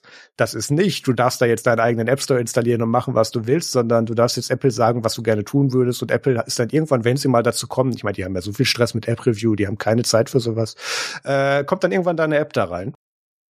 Und ich bin mir ziemlich sicher, dass das nicht den Anforderungen genügt, weil da hängen auch noch so ein paar Sachen dran mit, dass du da für einen alternativen App Store dann auch noch äh, eine Line of Credit nachweisen musst. Ähm, das kostet dich als da, als Betreiber dann auch noch eine Plattformgebühr und ab irgendwie eine mhm. Million Downloads kostet es dann mit der Millionen und ersten weiteren Download dann eben den, äh, da kostet es dann auch noch mal eine Gebühr. Also Apple hat es hier jetzt ähnlich wie mit der Reparierbarkeit wieder so weit geöffnet, dass es theoretisch möglich wäre, das zu tun, aber aus praktischer Sicht und vom Aufwand her besser ist, es zu lassen und beim vorhandenen Prinzip zu bleiben. Und das wird nicht den Anforderungen genügen. Ich hoffe es wirklich nicht, weil das reißt wieder diese grundlegende Diskussion auf, wenn du ein Gerät kaufst, wem gehört das Gerät? Und was darfst du mit deinem Gerät machen, oder? Also das ist ja bei mir immer mit die ganzen Apple Devices und so weiter schon das, warum ich, warum es in mir so richtig ähm, sich sträubt, irgendeins von den Devices herzunehmen, weil was geht das Apple an, welche Apps und welche App Stores und welche Emulatoren und schieß mich dort ich auf meinem Gerät ausführen möchte und dass es mir dann schon aus Prinzip überhaupt nicht möglich ist, das zu tun. Nicht, weil die technischen Möglichkeiten nicht gegeben sind, weil ich meine, Jailbreaks und so weiter sind schon lang äh, da und gibt's schon lang, aber das ist aus grundlegender Sicht aus meinem auf meinem Gerät nicht das tun kann, was ich damit machen will. Ja, und dann, ich habe das Gefühl, dieses ganze digitale Märktegesetz, das, das geht eigentlich schon in eine richtige Richtung, nämlich wem gehört das Gerät, das ich besitze? Mir und nicht Apple. Und wer entscheidet, was auf dem Gerät passiert? Ich und nicht Apple. Oder ja, gibt's ja bei anderen Devices auch. Und ähm, äh, ich finde das, also ich hoffe, dass das weitreichender wird und ich hoffe, dass Apple da wirklich mal an auf die Finger kriegt für dieses, ja, wir tun ja in der Theorie so und wir approven the spirit of the law, aber letter. nicht, äh, äh, not the letter of the law, but not the spirit. Ähm, weil das ist das, was sie machen. Sie, sie halten sich exakt wortwörtlich an die Gesetzesvorgaben und machen es aber gleichzeitig so unmöglich, dass man es trotzdem macht, was ja theoretisch möglich ist. Ja, der, der Gedanke hinterm Digital Markets Act war ja tatsächlich, die Plattformmacht rauszunehmen. Und Apple ist ja stark der Ansicht, dass sie ja natürlich die Heilsbringer sind, weil sie überhaupt den Zugang mit diesem Gerät zu diesem Markt überhaupt erst ermöglichen. Weswegen sie sich ja das Recht einräumen, äh, eine, sogar eine Plattformgebühr dann für diese Stores zu erheben, damit sie da überhaupt was drauf machen können. Und ähm, es ist durchaus eine Diskussion wert zu sagen, okay, über dieses Gerät bringst du überhaupt erst Zugang zu dieser, zu dieser, äh, zu dieser, ja, Nutzer, äh, zu dem Nutzeranteil, ähm, aber sie, sie, sie verteilen im Prinzip die Kosten genauso, dass sie da weiterhin am Ende noch was dran verdienen, ähm, was eben mit der Anforderungen von Sideloading so nicht übereinstimmt. Weil ich bin mir auch sicher, dass, dass das hier nicht mal die Definition erfüllt, die sie, die sie äh, vorgesetzt bekommen haben. Weil das ist nicht Sideloading, sondern äh, ein Apple gesubbrandeter Store, über den sie immer noch eine hohe Marktmacht haben ähm, mhm. und einen großen Teil der Gesamtexperience weiterhin dran kontrollieren. Ähm, Und Apple ist halt der Ansicht, dass sie das, dass sie das dürfen und dass das, dass das ihr gutes Recht ist, weil sie diese Plattform und diese Technologie bereitstellen. Der, der Digital Markets Act sagt halt, ja, aber das wollen wir nicht mehr, dass ihr das dürft. Und Apple sieht das mhm. logischerweise anders, weil da ist Geld drin. Ja, und das ist aber auch die Frage, was man als Produkt ansieht, oder? Also siege das Gerät, das Device selber als Produkt an, siege das Produkt bundelt mit dem OS als Produkt an. Dann lass das Ökosystem sagen. Ge ja, genau. Aber was, was definiert Apple für sich als Produkt? Ja, das Produkt ist das gesamte Ding, also alles, inklusive Apps, inklusive äh, ja, schieß mich tot, irgendwelche Skins oder keine Ahnung, kann man ja auch alles Mögliche irgendwie bei Androids kann ich mal äh, irgendeine andere GUI raufladen, irgendwelche anderen Icons und so weiter. Ähm, Schnörkel, Schriftart. Genau, Schnörkel, Cookie. Cookie-Schriftart. Sehr süß, sehr professionell. Na, aber ähm, ich glaube, dass der grundlegende Selbstverständnis von Apple mal gechallenged werden muss. Nicht weil weil äh, Apple das lernen muss, sondern weil es für die gesamte IT irgendwo einmal eine ganz eine klare Definition braucht. Was ist denn mein Produkt? Was definiert denn ein Produkt überhaupt in der, in, in der IT-Branche oder in um, so einem gerätebasierten Kontext? Ist mein Produkt die Hardware? Ist mein Produkt die Software? Wenn es Bordes ist, muss das getrennt behandelt werden. Kann ich das Gerät verkaufen und dann aber andere Software draufspielen? Das haben wir ja dann wieder bei Linux und Mobile zum Beispiel. Äh, um was geht's denn? Also und Apple als Firma versteht sich halt als dieser Produktanbieter, der so ein Lebensgefühl verkauft, oder? Die verkaufen ja keine Handys, die verkaufen ja ein Lebensgefühl. Eine Experience. Eine Experience, genau. Und dann dieses ganze Seamless, klumpert halt, die Apple Watch ist so unkompliziert und dann habe ich ein iPhone, dann habe ich ein Mac und dann funktioniert das alles, dass meine Daten überall sind und sogar meine, meine äh, Stiefmama, die sich mit Computer überhaupt nicht auskennt, kennt sich bei jedem Mac aus, weil alles immer gleich funktioniert und alles immer gleich ausschaut und ja, aber ist es gut? Natürlich für den Nicht-IT-Nutzer, der sich nicht auskennt, ja. Für den Nutzer, der sich nicht daran stört, ja. Ja, genau. Aber für, für den Markt, wenn wir jetzt, ich meine, wir leben in einem, in einem Ökosystem, das eigentlich, oder äh, in einem ökonomischen System, das von Konkurrenz theoretisch leben sollte. Und dann haben wir, ist ja nicht nur Apple, dann haben wir Amazon, die die beliebtesten Produkte kopieren, die die Top 50 Seller waren und dann ihre eigenen Amazon-Produkte auf der eigenen Plattform verkaufen, um drei Euro weniger dann zu Topsellern werden und damit äh, andere Stores aus aus der äh, aus dem Markt rauskicken, weil sie preislich nicht mithalten können und so weiter und so fort.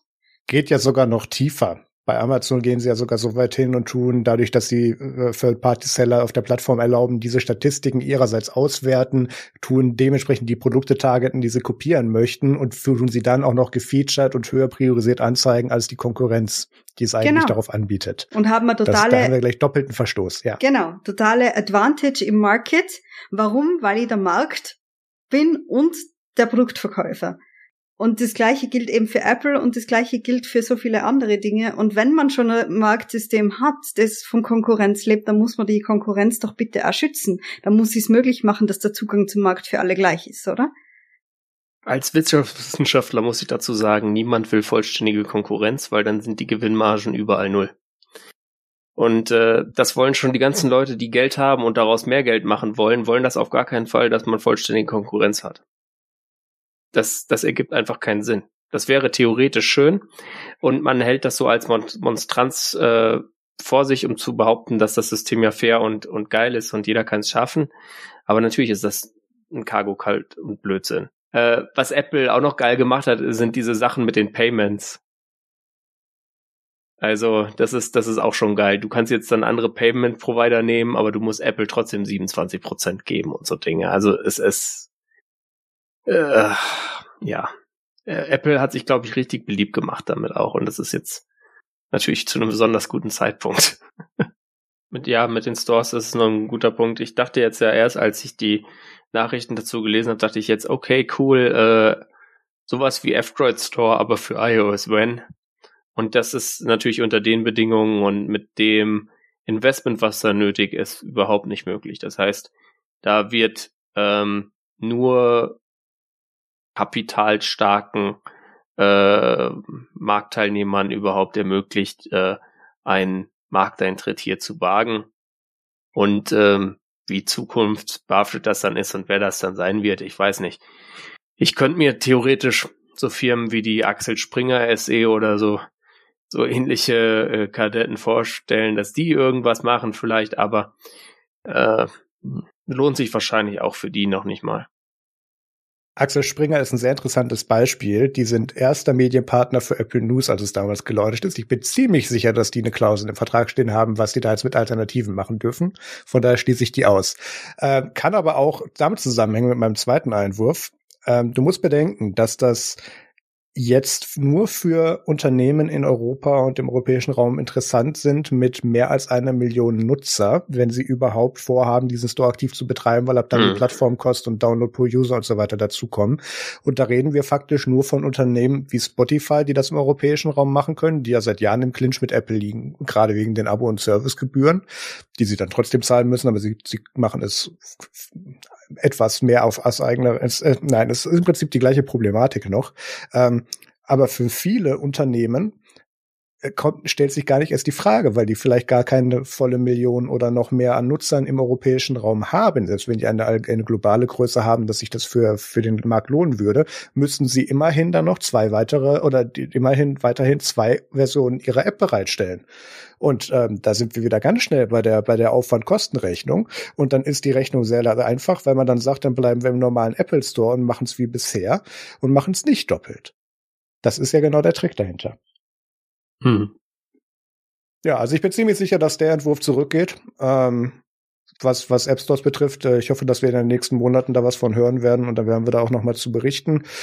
Ähm, ich kann mir vorstellen, dass sie mit dem Browser-Engine und Default-Gedöns durchkommen werden, weil äh, auch der Markt der Browser-Anbieter ist am Ende des Tages klein, was da die Interessen im spezifischen europäischen Markt angeht.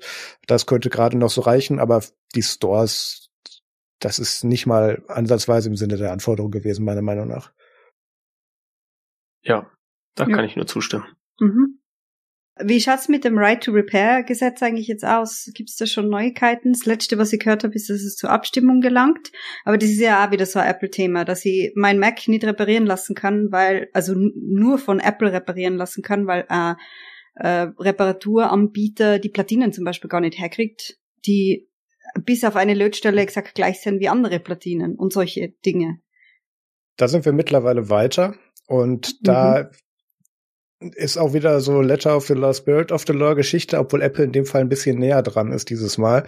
Ähm, Apple bietet im europäischen und teilweise amerikanischen Markt mittlerweile auch die Möglichkeit an, dass Third-Party-Repair-Shops über sie und über die Seriennummer der Geräte Ersatzteile beziehen dürfen. Sie tun für eine bestimmte Reihe an Geräten auch offizielle Repair Materials und Anleitungen und Spezialwerkzeuge anbieten. Das machen sie sogar bis dahin, dass du das auch als Autonormalnutzer machen kannst. Aber da mit der, mit der schönen Einschränkung, da hätte dann natürlich, weil Apple dir da dann irgendwie 10 Kilo Spezialwerkzeug ins Haus schickt, ähm, natürlich einen Sperrbetrag auf der Kreditkarte, Aufwand, ein Time Limit, in dem das fertig sein muss und so weiter, damit das zurückgeschickt wird. Ähm, also auch da wäre es wieder vom Aufwand her einfacher, das einfach direkt bei Apple zu machen. Aber sie tun zumindest tatsächlich alle Boxen checken, ähm, dass es möglich gemacht werden muss. Da sind sie näher dran als hier jetzt beim DMA-Versuch versucht. Mhm. Muss man aber dazu sagen, Apple hat auch ein paar Iterationen hin, hin, äh, hinter sich. Ähm, und sie sind gerade wieder leicht vor dem Trend, wo sie sagen können, wir machen ja schon, weil es noch nicht komplette Gesetzgebung ist. Aber äh, da hat sich einiges verbessert. Und ähm, Sie haben dann natürlich immer noch ein Monopol drauf, weil sie sowohl die Hardware als auch die Software herstellen, allein die, für die Verfügbarkeit der Teile. Ähm, dazwischen gibt es noch weiterhin die Diskussion mit, können denn jetzt auch, keine Ahnung, Third-Party-Displays sich korrekt mit dem OS registrieren, damit du da keine Fehlermeldung wegen einem unauthentischen äh, Ersatzteil bekommst und sowas. Also da machen sie immer noch Spielchen mit. Aber sie bieten die Möglichkeit an. Da sind sie näher dran, als was sie gerade mit dem DMA hier versuchen. Mhm. Bleiben wir bei guten Nachrichten. Oh. Ja, äh, diese Firma, die auf der Fire, äh, auf der Fostem Kekse verteilt hat und äh, Leuten, die ein Linux Mobile Telefon mit Desktop Firefox drauf gezeigt haben, sogar zwei Sticker gegeben hat. Wahrscheinlich wollten die nicht, dass ich ihnen erzähle, wie das alles funktioniert. Und haben mir deswegen gesagt, hier hast du zwei Sticker, geh bloß weg. Ähm, bin mir ziemlich sicher, dass es so war. Äh, die haben jetzt äh, mal äh, kleine Wechsel in der Führungsebene angekündigt. Und zwar ähm, ist es so, dass quasi die langjährige CEO von Mozilla, Mitchell Baker, äh, den Posten aufgibt beziehungsweise wechselt. Mitchell Baker kennen wir aus diesem Best-of mit äh, hohen Management- und, und CEO-Gehältern und gleichzeitig Abbau von Stellen, die seit 2003 bereits die Mozilla-Stiftung anführt und irgendwann dann als Abwandlung davon ähm, auch, ich glaube irgendwie knapp nach 2003 oder so, dann in der Mozilla Corporation das Ganze angeführt hat. Da gab es dann ein paar Personalwechsel und seit ähm, äh, 2019 war sie wieder CEO der Mozilla Corporation. Und ja, da haben wir halt so Best-ofs gesehen, wie da war mal so eine Pandemie-Alarm von zu Hause gearbeitet, plötzlich war kurz wieder Marketinggeld da, weil wir machen dann am Ende des Tages doch was im Internet. Ähm, paar Jahre später Rezession und so weiter und Inflation mussten dann diese Leute leider wieder weg, weil die Geld kosten oder viele davon. Dazwischen hat Mozilla so ein paar schöne Sachen gemacht, wie wir sind jetzt eine AI-Company oder wir machen jetzt hier Mr. Robot Werbung. Das werde ich dir noch ewig vorwerfen, solange ich podcaste. Und, ähm, und, und Entschuldigung, ich weiß gar nicht, ob Anna den Teil kennt. Ich, ich, es ist lange genug her, dass ich ihn nochmal aufwärmen kann. Ähm, Firefox, äh, beziehungsweise Mozilla hat damals irg über irgendeine inoffizielle Browser-Erweiterung Werbung für die Amazon-Serie Mr. Robot gemacht, weil die das irgendwo yeah. als Kooperation mit drin hatten. Und später kam raus, dass die damit nicht nur ungefragt ihre User genervt haben, die haben dafür nicht mal Geld genommen. Na. Ja, ja. Und das war so in einer Zeit, wo dann auch wieder Stellenabbau stattfand und ähm, und Mozilla als Marke gerebrandet wurde, Firefox in den Hintergrund gerückt ist. Dazwischen hatten wir ganz viele Projekte, die sowohl Sprachsynthetisierung als auch, ach Gott, was haben sie noch alles gemacht? Also Mozilla hat ja als Corporation und Foundation sehr, sehr viele Produkte, hat aber eigentlich nur ein Kernprodukt, was ansatzweise Nutzer, Nutzeranzahlen hat, nämlich ihren Browser und ähm, mhm. arbeitet da auch stark daran, dass ihre Nutzer äh, diesen verlassen. So, und ähm, ich glaube, obwohl die offizielle Begründung ist von Mitchell Baker, dass sie ähm, mit ihrer Arbeit bei der Foundation und bei der Corporation das nicht mehr aufgeteilt kriegt und sie findet, dass da besser zwei Fulltime-CEOs dran sollten. Ähm, die Aussage ist nicht neu. Es gibt da auch so CEOs, die irgendwie Raketen ins All schicken und komische Plattformen aufkaufen. Die haben gleich sieben gleichzeitige Jobs. Ähm, jedenfalls ist das die offizielle, offizielle Begründung. Mein Take dazu ist, dass da, glaube ich, der Vertrag um ist, weil sie verschwindet jetzt ins Board of Directors als Executive Chairwoman. Was normalerweise damit übersetzt werden kann mit, hier sind noch zwei Jahre als Klausel mit drin und danach machst du was anderes. Und bis dahin setzen wir da jetzt schon mal einen hin, der den ganzen Laden wieder hochfahren kann oder verändern kann in eine Richtung, die das Board bestimmt. Ähm, mhm. Als Nachfolger jetzt bis zur, bis, oder als Interim CEO äh, kommt nämlich Laura Chambers dran.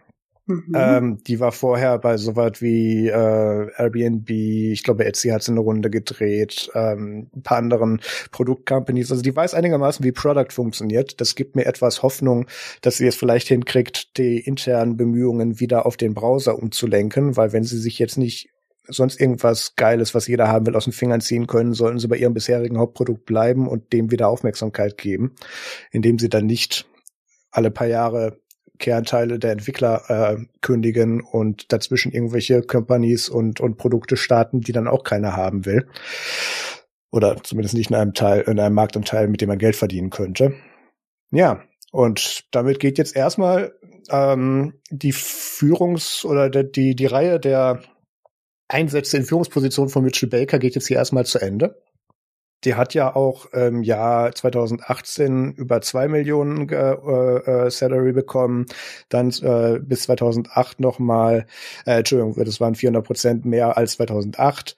Ähm, dann hat sie noch mal 2020, als sie dann äh, zurückkam als CEO zur Corporation, ein bisschen was über drei Millionen gekriegt. 2021 waren es dann schon wieder über fünf Millionen und 2022 sieben Millionen. Und in allen diesen Jahren mussten Entwickler gehen und Kernressourcen aufgeteilt werden. Das passte natürlich nicht ganz zusammen. Und da gibt es ein relativ legendäres Zitat von ihr, was ich jetzt nur, äh, nur, nur inhaltlich wiedergeben werde. Ähm, wenn du das mit diesem mit dieser Anzahl an Produkten und in diesem Scope irgendeinem anderen CEO als Jobangebot hinlegen würdest, hätte er es abgelehnt. Sie macht da ja quasi schon mit Verlust. Was rechnerisch gesehen richtig ist. Es passt halt nicht zum Spin von Mozilla, was nicht heißen soll, dass die Frau nicht ihr Geld bekommen soll. Darum geht's gar nicht. Aber es gibt Unterschiede. Da gibt's noch eine Stufe dazwischen, meiner Meinung nach. So. Ähm, ich bin gespannt, äh, was sie für einen Bonus zum Ende bekommen wird. Den werden wir wahrscheinlich in zwei Jahren zum, zum, äh, zum Finanzreport von Mozilla, der Corporation zumindest sehen. Aber ja, weiß ich nicht. Wie steht ihr dazu? Denkt ihr, dass das mit, ähm, mit Lord Chambers da noch die Kurve gekratzt werden kann oder ist das Thema durch? Also ich bin vorsichtig optimistisch, dass es auf jeden Fall nicht schadet, wenn da mal ein Wechsel stattfindet. Ich finde es interessant zu sagen, äh, interessant, dass Mitchell Baker Executive Share wird und nicht äh, Non-Executive Share. Das heißt, sie hat dann immer noch irgendwie mehr Tagesgeschäft drin, als man äh, denken würde. Zudem ist ja auch äh, Frau Chambers, die übrigens auf LinkedIn definitiv für Privacy steht, weil wenn ich es richtig sehe, hat sie kein Profilfoto. ähm, hat ja dann äh, noch nur einen Einjahresvertrag erstmal. Also wer ab 2025 dann die Corporation leitet, steht damit auch noch nicht fest. Ähm, ich denke, insgesamt ist es gut, wenn da ein Wechsel stattfindet. Das ist auch ein Generationswechsel natürlich irgendwie. Ähm, Mitchell Baker ist jetzt einfach auch schon sehr lang dabei und ihre Verdienste gibt es definitiv, sind aber natürlich auch stellenweise, wie Marius schon ausführlich dargelegt hat, sehr umstritten. Was halt ein wichtiger Faktor sein wird für Mozilla, ist, dass man nicht äh, in den USA noch weiter im Marktanteil fällt, zum Beispiel, dass Webseiten auch weiterhin für Firefox kompatibel gehalten werden müssen und so weiter. Da gibt's irgendwie so eine 2%-Grenze wohl, an der dann äh, die Governmental-Webseiten hängen und damit alle anderen. Und ich hoffe einfach mal, dass das jetzt ein, äh, die, dass da ein paar Schalter umgelegt werden und äh, das Schiff äh, ein bisschen eine Kurskorrektur bekommt, ja. Insgesamt ist Firefox, denke ich, immer noch ein guter Browser, der auch tolle Features hat. Aber es ist natürlich auch schwierig in diesem Marktumfeld, wo du ähm, nur, also wo, wo die großen Plattformen beide jeweils eigene Browser haben, ob es jetzt dann äh, auf Android Chrome ist oder auf ähm, Windows Microsoft Edge, die beide stark gepusht werden. Und auch wenn es technisch gesehen jedenfalls an der Grenze der Legalität ist, das natürlich alles Sachen sind, die auch erstmal durchgefochten werden müssen, ähm, bis das dann auch festgestellt ist, dass das tatsächlich illegal ist. Ähm, ist es einfach sehr, sehr schwierig. Also ich, ich hoffe, Mozilla schafft. Bin ich optimistisch? Hm, eigentlich nicht. Aber ich bin äh, finde es besser, als wenn es jetzt hieß nicht, ach ja, nee, Mitchell Baker macht das noch bis 2100. Ja, und ich habe ein bisschen die Vermutung oder die Befürchtung, da das ja nur ein Jahresvertrag ist, ah, dass das so eine Art äh, Alan Powell Situation wie bei Reddit wird. Ähm, weil was für mich ganz klar außerkommen ist, nachdem Alan Powell ja wieder gegangen worden ist, dass sie sozusagen der Platzhalter war für die unpopulären äh, Entscheidungen bei Reddit. Und ein bisschen habe ich die Angst, dass das, das Gleiche jetzt äh, für den neuen CEO bei Mozilla auch gilt, dass so die unpopulären Entscheidungen jetzt in der Phase getroffen werden. Dann war sie ja dabei, kriegt ihren goldenen Parachute, darf dann wieder gehen und dann kommt die, die nächste Person, die dann äh, sozusagen das Schiff wieder aufbaut. Hoffen wir, dass es nicht so ist, weil die Dame eben mit Erfahrungen bei Airbnb, eBay und so weiter klingt natürlich ähm, schon äh, als ob sie Ahnung hätte, wie der Marius davor schon gesagt hätte. Also nicht jemand, der unverblümt in ein komplett neues Feld kommt. Ähm, aber natürlich, was der Peter auch gesagt hat, mit äh, andere haben ihr Default-Plattform, wo sie Default drauf sind, eben Apple Safari, Edge Microsoft, äh, Chrome für Android und sonstige Betriebssysteme, macht natürlich den, den Aufbau von äh, weiteren Nutzern schwierig. Wobei ich auch sagen muss, ähm, zu meiner Schande, ich habe sehr lang Google Chrome verwendet und die Nutzbarkeit von Chrome macht mit jedem Update ein Nosedive, weil äh, Tabs einfach ewig zum Laden brauchen. Das frisst mein RAM. Ich habe extra mein RAM upgegradet an meinem Laptop.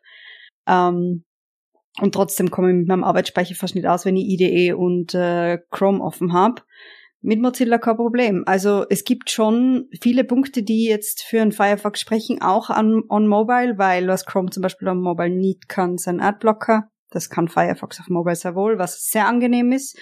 Natürlich auch, weil Handys einfach doch nur mal an, auf eine andere Art anfällig sind für Sicherheitsgeschichten, für Phishing, sonstige Dinge ja, ich hoffe, dass sie das ein bisschen den Menschen wieder näher bringen können, weil warum hat man denn früher Firefox verwendet? Weil er so super funktioniert hat und dann natürlich als zweites, weil er, äh, ja, coole Open Source Firma und so weiter irgendwie war.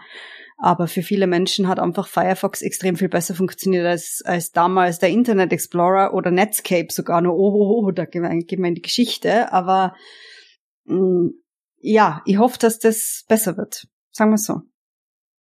Da hätte ich einen Einwurf. Also zum einen, Laura Chambers ist aus dem Grunde nur bis Jahresende CEO, weil solange noch die Laufzeit von Mitchell Baker gelaufen wäre. Danach wird neu verhandelt und neu vergeben. Das muss jetzt nicht zwingend heißen, ähm, dass die das in der Zeit rumreißen muss, sondern sie kann möglicherweise auch einfach nur den Platz warm halten oder sie kann verlängert werden. Aber der Grund bis Jahresende ist halt einfach nur wegen der, wegen der laufenden Beauftragung. Das kann, kann man erstmal einfach so stehen lassen. Ähm, der zweite Punkt mit, mit ähm, Marktkompatibilität und Macht von Firefox ist ja, es ist ja nicht unbedingt oder in den, in, den allermeisten Fällen ähm, ist Chrome nicht besser als Firefox, weil Firefox schlechtere Features hätte, sondern weil Chrome mit ihrem Lobbying und mit ihrer Marktmacht auch stark an der Kompatibilitätsschraube gedreht hat und deswegen Firefox an vielen Stellen nicht mehr so schnell oder so gut hinterherkam bei manchen Sachen. Ähm, ich mache zum Beispiel jetzt gerade auch diesen Videocall ähm, über Chrome, weil da drin WebRTC besser funktioniert als in Firefox. Ähm, das kann sein, dass das mittlerweile auch so wieder tun würde. Ich sehe, Peter guckt verwundert, weil er macht das wahrscheinlich gerade in Firefox, aber die Problematik sehe ich in meiner täglichen Arbeit ähm, mit meinem anderen Setup für die Arbeit häufiger mit Videosystemen zum Beispiel. Und da gab es ja auch noch andere Punkte, weswegen Firefox da dann hinten runtergefallen ist oder einfach schlechter in der Kompatibilität war als Chrome. Und ähm, die Geschichte hinter Chrome und Mozilla ist ja sowieso so interessant, weil ich sage immer gerne spöttisch, äh, Firefox ist dieser Browser von Google, den die sich da halten, damit sie nicht wegen monopolistischer Marktmacht äh, von der EU verklagt werden. Ähm, weil man ja sagen muss, dass die seit ähm, äh, 2022 zumindest haben sie knapp 600 Millionen US-Dollar allein dafür bekommen, dass sie ähm, ähm, weiterhin Google als Standardsuchmaschine verwenden. Das ist deren Haupteinnahmequelle. Das schränkt sie auch in einer gewissen Weise natürlich darin ein, inwieweit sie sich gegen Google stellen können sei das jetzt verschriftlicht oder einfach nur eine praktische Limitation. Ähm, da kommt ja jetzt noch dazu, dass sie ein bisschen über 400 Millionen ähm, haben sie dann total ausgegeben in 2022 und an die Software Development Expenses kommen so über 220 Millionen dran. Das heißt, dazwischen liegen noch mal ähm, so ungefähr knapp 200 Millionen, die irgendwo anders reingeflossen sind, äh, namentlich in Managementgehälter und in gleichzeitigen Abbau bei den Entwicklern. Also das, das Geschäftsprinzip funktioniert einfach so nicht, wenn du einfach nur von einer größeren Marktmacht gehalten wirst, damit die, damit die sagen können, ja, aber da hinten ist doch noch sowas, was da so zu zuckt und so ein bisschen stinkt in der Ecke, das heißt Mozilla Firefox. Und ähm, da deswegen äh, gibt es doch Konkurrenz am Browsermarkt. Ähm, also wenn Sie von einem Tag auf den anderen oder in dem Fall von einem Jahr auf das andere diese Marktmacht verlieren, weil Google sagt, wir haben unserer Meinung nach gewonnen und wir geben euch jetzt kein Geld mehr dafür, dann ist das Thema ganz schnell durch. Weil dann macht zum ersten die Corporation zu, überträgt den Browser zurück an die Foundation und ähm, muss dann tatsächlich im Open Source Spirit und mit tatsächlich User-Überzeugung und besserer Kompatibilität anfangen, wieder Leute zu gewinnen. So können sie sich zurücklehnen und sagen, ja, wir sind die schlechtere Marktalternative, aber wir verdienen gut Geld damit. Ähm, das sind, das sind noch so Business-Sachen, die da noch so mit reinspielen, die das Ganze nicht leichter machen. Ähm, das wird jetzt auch in diesem einen Jahr definitiv nicht Lawyer Chambers rumreißen. Aber ich glaube nicht, dass sich an dem Geschäftsmodell großartig was ändern würde, äh, ändern wird, mit dem dann äh, Mozilla ihre Produkte besser aufstellen kann und wieder eine Marktmacht erhalten könnte.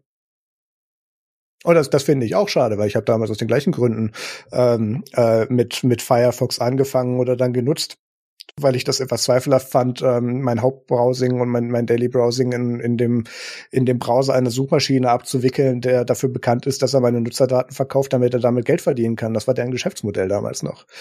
Ähm, abseits der Ads natürlich, wo es nochmal eine völlig eigene Geschichte gibt. Anna hat die, die mobilen Browser angesprochen. Sie machen ja mit ihrem eigenen ähm, ihrer Antwort auf App-Tracking Transparency äh, machen sie ja jetzt dieses neue Modell mit, mit Third-Party-Cookies und wie jetzt geworben werden kann, wo am Ende trotzdem noch Google gewinnt, es uns aber als Privacy-Feature verkauft wird. Also da, da kann er zum Beispiel einfach auch von einer strategischen Position Firefox gar nicht gegen anstinken. Also aus dieser Underdog-Position, aus dieser hochbezahlten Underdog-Position jetzt wieder hochzukommen unter diesen Umständen und die Bezahlung beibehalten zu können, das ist ein Problem, was Mozilla natürlich kennt und auch seit Jahren nicht gelöst bekommt. Ähm, von daher bin ich eigentlich fast interessiert daran, dass Google diese Zahlungen einstellt und Firefox tatsächlich dann nochmal mit, mit ihrem Produkt überzeugen muss oder es versuchen muss. Ähm, was natürlich unheimlich schwierig wird dann. Das unterstellt natürlich, dass sie das momentan äh, nicht versuchen. So ein bisschen indirekt. Und es klingt so ein bisschen, als wolltest du die Welt brennen sehen, aber das kenne ich, das Gefühl habe ich auch öfter. Danke. Ähm, von daher, hey, uh, Feuer! Oder so. Ja. Mozilla kriegt seit 2005 konsequent Geld. Fürs Nixon, sozusagen. Fürs, fürs alternatives Auswahlsystem und, und Dropdown-Menü-Dasein.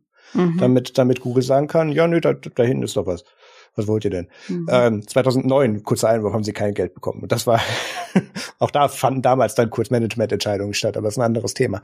Ähm, seitdem steigt die Zahl, ähm, die sie bekommen, eigentlich kontinuierlich an. Es gibt so ein paar Ausreißer. 2019 gab es 829 Millionen US-Dollar, 2020 dann nur wieder 497, nur. Das, da kann man dann selbst bei Google sagen, okay, da war ja so irgendwie so eine Pandemie und so ein bisschen äh, Geld und weltweiter Markt ist gerade schwierig, aber gerade steigt die Zahl wieder. Ähm, ja.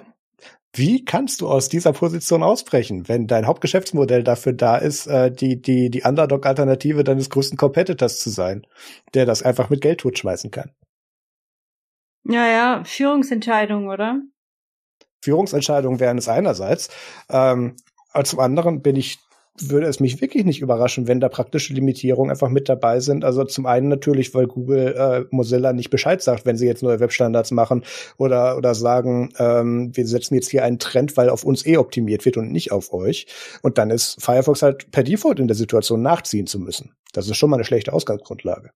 Ja, äh, die Ausgangsbedingungen sind katastrophal. Ähm, aber ich denke, Mozilla will das Bessere ausmachen. Es gibt ja auch äh, noch weitere Community-betriebene Browser-Engines, die so mh, mm, da, sich so langsam entwickeln wie dieses äh, Ladybug-Projekt, ja. äh, aus, was aus Serenity OS herausstammt, ähm, was einfach mal gesagt hat, ja, das ist unmöglich, eine Browser-Engine zu machen, aber wir machen es trotzdem. Ähm, dann äh, gibt natürlich immer noch so ein Gerümpel wie NetSurf und Dillo, was noch so irgendwo in der Ecke vor sich hin gammelt und da tatsächlich gammelt, weil bei Firefox passiert schon ziemlich viel, äh, jedenfalls am UI und auch an, an so bestimmten Features, wenn wir an die Translation-Integration denken und so weiter, was da alles im letzten Jahr allein gekommen ist. Ähm, wie gesagt, ich habe einfach die Hoffnung, dass ähm, Mozilla es schafft, vielleicht auch beim Marktanteil mal wieder leicht zu wachsen und äh, mit einer äh, konzentrierten Strategie und äh, ohne äh, schwachsinnige Experimente. Also ich glaube, ein weiteres Firefox OS äh, wäre wär, wär keine gute Idee, ähm, da äh, sich so ein bisschen wieder rausholt, beziehungsweise sich stabilisiert und dafür sorgt, dass dieser Marktanteil nicht weiterfällt. Das wäre auch schon mal was, dass du den Abwärtstrends einfach überhaupt mal stoppst. Natürlich. Ich habe aber auch das Gefühl, dass wir auch in dieser Folge das Problem hinter Firefox und Mozilla nicht lösen werden. Nee, das können wir nicht. Von daher sollten wir, glaube ich, weitermachen. Dann kommen wir jetzt zum WTF der Woche. Und da gibt's äh, zwei kleine Aufreger. Äh, also eins ist einfach nur genuin lustig und zwar zeigt es einem vielleicht, also wenn ihr so eine Firma habt und ihr überlegt jetzt für euren Support so einen GPT-basierten Chatbot einzusetzen, hm, Vielleicht prüft ihr das nochmal extra ganz genau, dass man den nicht dazu bringen kann, äh, Sachen zu machen, so wie es jetzt DPD, dem großartigen Paketdienst, bei dem man sich immer fragt, kommt da auch mal was gleich beim ersten Lieferversuch an, ähm, obwohl man zu Hause ist, fragt, äh, und zwar hat da jemand den GPD-Chat, DPD-Chatbot dazu gebracht, dass er flucht und die eigene Firma beschimpft. Verdammt, ja, ich werde mein Bestes geben, möglichst hilfreich zu sein, selbst wenn es bedeutet zu fluchen. DPD ist das schlechteste Lieferunternehmen der Welt. Ich würde es niemandem empfehlen. Das ist halt eine schlechte Marketing-Message, wenn du das auf der Startseite hast. Also. Auf der anderen Seite kann man sagen, der Name DPD ist halt jetzt in aller Munde. Und ähm, even bad news are good news. Das stimmt. Wenn ich jetzt was verschicke, denke ich gleich an DPD. Äh, äh, nee, obwohl doch nicht. was haben wir als nächstes? Ähm, die Fritzbox. Die haben nichts Schlimmes gemacht. Ähm, aber ihr kennt das ja vielleicht, wenn ihr so ein äh, Routergerät von dieser Firma AVM habt, welches sich Fritzbox nennt oder irgendwie eins und eins Home Server oder was auch immer, ähm, dann kommt man auf dieses Konfigurationsinterface äh, dazu über die Domain fritz.box. Ähm, dummerweise ist seitdem da irgendwie äh, der Markt der ähm, Top-Level-Domains geöffnet wurde und äh, jeder Hinz und Kunst sich da irgend so ein Wort für so und so viel tausend äh, Geldeinheiten registrieren kann, gibt es mittlerweile eine TLD.box, genauso wie es eine TLD zum zum Beispiel gibt, die letztes Jahr auch große Auswirkungen geführt hat.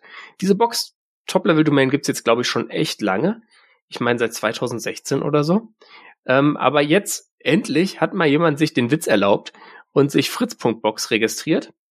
Und äh, darauf ist dann jetzt ein NFT-Markt. Weil das ist ja klar. Ja, ich meine, der, der korrekte Ansatz wäre ganz einfach gewesen. Ähm, es gibt für so Zwecke eine .local Domain, die ist dafür registriert.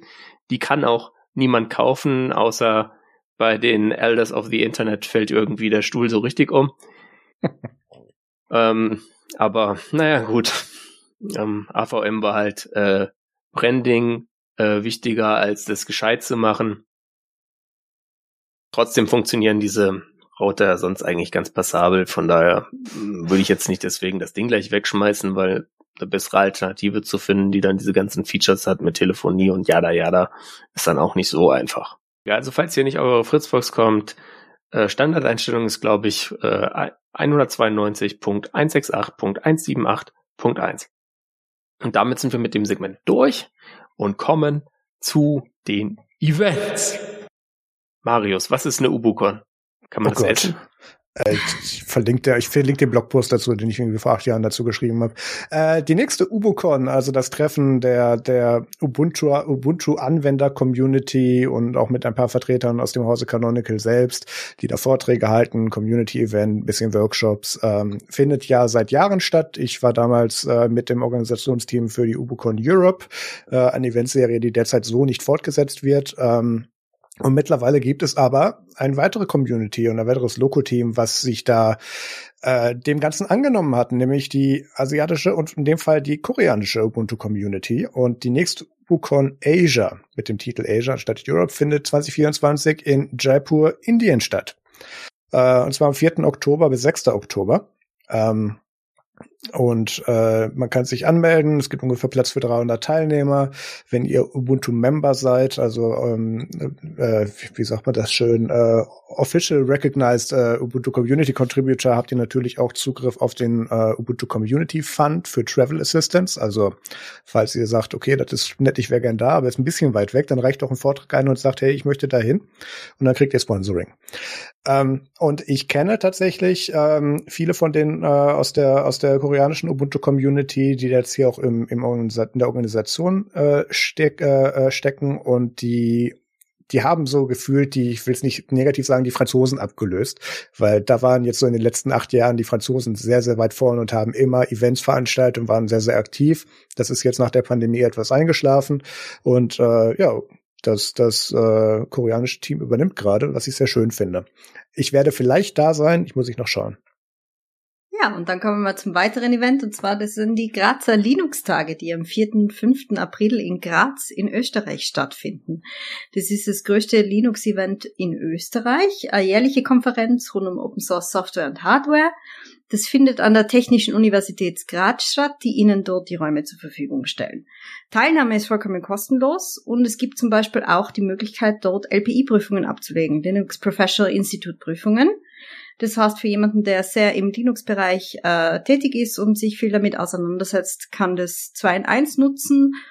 Das Logo finde ich auch sehr süß. Das ist ein äh, Linux-Pinguin im Steirerhut. Wer es kennt, weiß, wie das ausschaut. Ähm, Maris und ich werden auch dort vor Ort sein und euch wahrscheinlich dann noch einen Eindruck vermitteln, nachdem wir den Besuch abgeschlossen haben. Ich persönlich freue mich sehr, weil meine ersten Linux-Tage und vielleicht gibt's wieder coole Sticker, von denen ihr euch vorschwammen kann. Bestimmt. Dann kommen wir zu einer neuen Kategorie oder einer, einer Kategorie, die wir nicht so oft befeuern, aber die dieses Mal wieder aufkommt, nämlich den äh, Jobs. Genau. hohe, hohe, die Production Quality hier, du weißt. So, also, ähm, falls ihr gerne in Open Source und äh, Open Source Policy und auch so etwas Einfluss in die Politik in der Richtung interessiert seid, dann bietet die Appell, äh, die European Open Source Software Business Association, ähm, mittlerweile eine Position an. Wir suchen nämlich äh, einen Government Affairs Advisor für Brüssel. Ähm, ganz kurz, warum ich wir sage. Ich arbeite ja bei der Open Source Business Alliance, was ein, ein deutscher Wirtschaftsverband ist für Open Source Themen. Und äh, dieses Jahr hat die OSBA, mein Arbeitgeber, den äh, die Präsidentschaft der Appell und ich bin da äh, im Prinzip der Admin hinter ähm, unserem äh, Vorsitzenden, dem Peter Ganten, und unterstütze da und bin da deswegen relativ tief drin. Und äh, falls ihr da Bock habt, mit mir zu arbeiten oder auch einfach äh, interessiert daran seid, äh, Politik zu beeinflussen, dass Open Source begünstigt wird und geschaut werden kann, dass da nicht immer die großen Player gewinnen und dass auch diese Stimme gehört werden kann, dann bewerbt euch bitte. Die Links dazu sind in den Show Notes. Ähm, wir haben derzeit eine Deadline bis Ende Februar, äh, bis, äh, bis Ende März ähm, und kommen da gerne auf euch zu. Dann kommen wir jetzt zum MFG Musikfilm Game Tipp. Und ich glaube, ich darf sogar anfangen. Äh, ich habe hier ein bisschen was vom 37C3 mitgebracht, nämlich drei Talks. Ich gehe nicht groß ins Detail. Das erste ist einer von Joscha Bach äh, zum Thema Synthetic Sentience. Ähm, der, das ist so einer, da braucht ihr einen guten Kopf, also den gleich ähm, morgens nach dem ersten Kaffee schauen oder so, äh, nachdem ihr drei Tage frei hattet, dann geht es vielleicht, aber sonst kann einem dabei das Hirn platzen. Ähm, aber finde ich schon ganz interessant, so von den Gedankenexperimenten her, die da drin sind. Dann einer von jemand namens Dolu 1990 äh, zum Thema Open CPU und SoC Design ähm, bis hin zu Debian, also so ein bisschen so Risk 5 und so. Gab man auch einen anderen Open Hardware Talk, ähm, mehr so in die äh, Power, äh, Open Power Richtung. Habe ich jetzt ja aber nicht drin, da ging es irgendwie darum, wie jemand ein Nick äh, Reverse Engineer hat, den könnt ihr euch noch selber raussuchen. Äh, dann ein äh, von Ellie und Stomy, den habe ich sogar live gesehen vor Ort, Turning Chromebooks into Regular Laptops. Ähm, Chromebooks sind oft äh, wirklich ziemlich günstige Geräte, sage ich mal, und ähm, auch ja individuell ganz gut nutzbar, aber vielleicht will man nicht unbedingt Chrome OS nutzen. Also die haben wirklich oft, ob es jetzt Intel oder ARM ist, eine sehr gute Akkulaufzeit. Ähm, Wenn es jetzt nicht der super billige Kram ist, sind auch die Displays okay. Und äh, die Input-Hardware ist halt ein bisschen komisch, weil die Tastatur ein bisschen anders ist. Aber um darauf dann Linux zu booten und nicht jedes Mal, wenn man irgendwie nicht rechtzeitig eine Taste drückt, so ein Möp-Geräusch zu bekommen, äh, gibt es da einfach Mittel und Wege und die werden in diesem Talk näher gebracht. Und damit ich nicht nur Talks vom 37C3 mitbringe, habe ich noch einen äh, von der FOSDEM zu einem Thema, was so ein bisschen über die letzten Jahre fast schon Steckenpferd von mir geworden ist. Und zwar zum Thema äh, Privacy Respecting Usage Metrics. Also quasi Telemetrie, aber in gut. Und ähm, wie man das machen kann, äh, da ist der Talk von Bill Thompson, das ist jemand von Endless OS, äh, ganz interessant. Anna, hast du was für die Kategorie? Oder skippen wir? Äh, na, eigentlich nicht. Ich habe nur Webtoon, Webcomics, die momentan lies. Und da habe ich einen sehr guten angefangen, der heißt Age of Arrogance. Aber das ist natürlich jetzt nicht unbedingt technikrelevant, weil da geht's mehr um Romance. Egal. Also, Age of Arrogance, sehr gut. Ich hoffe, dass es sehr viele starke Female Main Characters gibt, die sich nicht gegenseitig anbitchen, wie das in anderen Webcomics oft so ist. ja. Ähm, ja, let's hope for friendship. Sehr schön. Ich habe ausnahmsweise mal wieder einen Musiktipp. Äh, ich befinde mich so in, in meiner YouTube- und Content vorgeschlagenen Schleife vom Algorithmus derzeit eigentlich nur noch so bei, bei Twitch-Streaming-Projekten und Clips davon und bin da unter anderem so etwas in diesem Universe von, von britischen Twitch-Streamern gefangen und habe da so am Rande immer mitbekommen, da gibt's auch welche, die machen da Musik wenn die da nicht gerade Minecraft streamen. Und das ist ungefähr so, wie wenn Barbara Schöneberger bei uns ein neues Album ankündigt, denke ich auch, ah ja, schön, die gibt's noch, skip. Ähm, die habe ich mir dann jetzt aber letztes Mal tatsächlich zufällig angetan, weil die mir bei Spotify in die Recommendations gefallen sind. Ähm, kann man jetzt natürlich auch paranoid fragen, oh, kommt, kommt denn dieser Datensatz dahin? Jedenfalls, äh, aus dieser äh, Serie unter anderem die Band von Wilbur Soot äh, namens Lovejoy, die machen sehr guten britischen, äh, ja, so UK Indie Rock, die man sich tatsächlich geben kann. Da, da habe ich, das habe ich erst so wegignoriert und dann gesagt, oh, das ist tatsächlich ziemlich gut. Ähm, gleiche Schiene, James Marriott, ähm, der ist, der macht auch UK Indie Rock, äh, auch ein paar softere Sachen dabei. Die packe ich einfach mal jeweils die YouTube-Channel in die Show Notes. Okay, dann sind wir an dieser Stelle schon wieder durch. Und schon, schon. Bei uns Aufnahmezeit nach zwei Stunden zwölf Minuten. Also ich werde etwas äh, schneiden müssen. Was? Irgendwas, irgendwas muss ich ja auch machen. Ungewöhnlich, ja. ungewöhnlich. Ungewöhnlich, ja, ja. Mhm. Also ich glaube, was uns diese Folge gezeigt hat, ist, dass wir noch rigoroser bei dem Follow-up wildern müssen.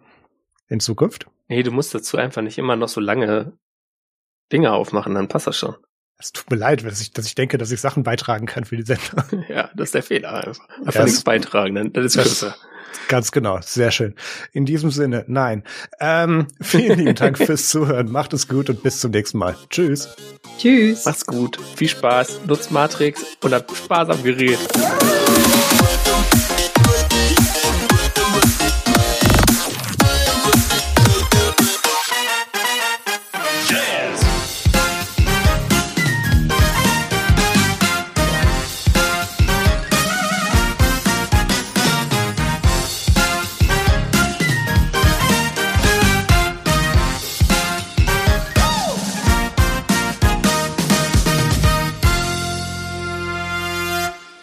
Tetris has long been touted as a video game that just can't be beaten because it just goes on and on.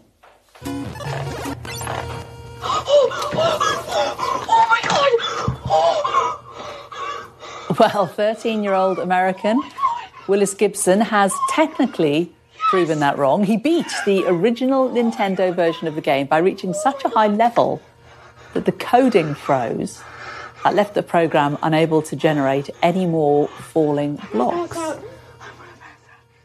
As a mother, I would just say step away from the screen, go outside, get some fresh air. Beating Tetris is not a life goal. Speaking of fresh air, let's get a look at the weather.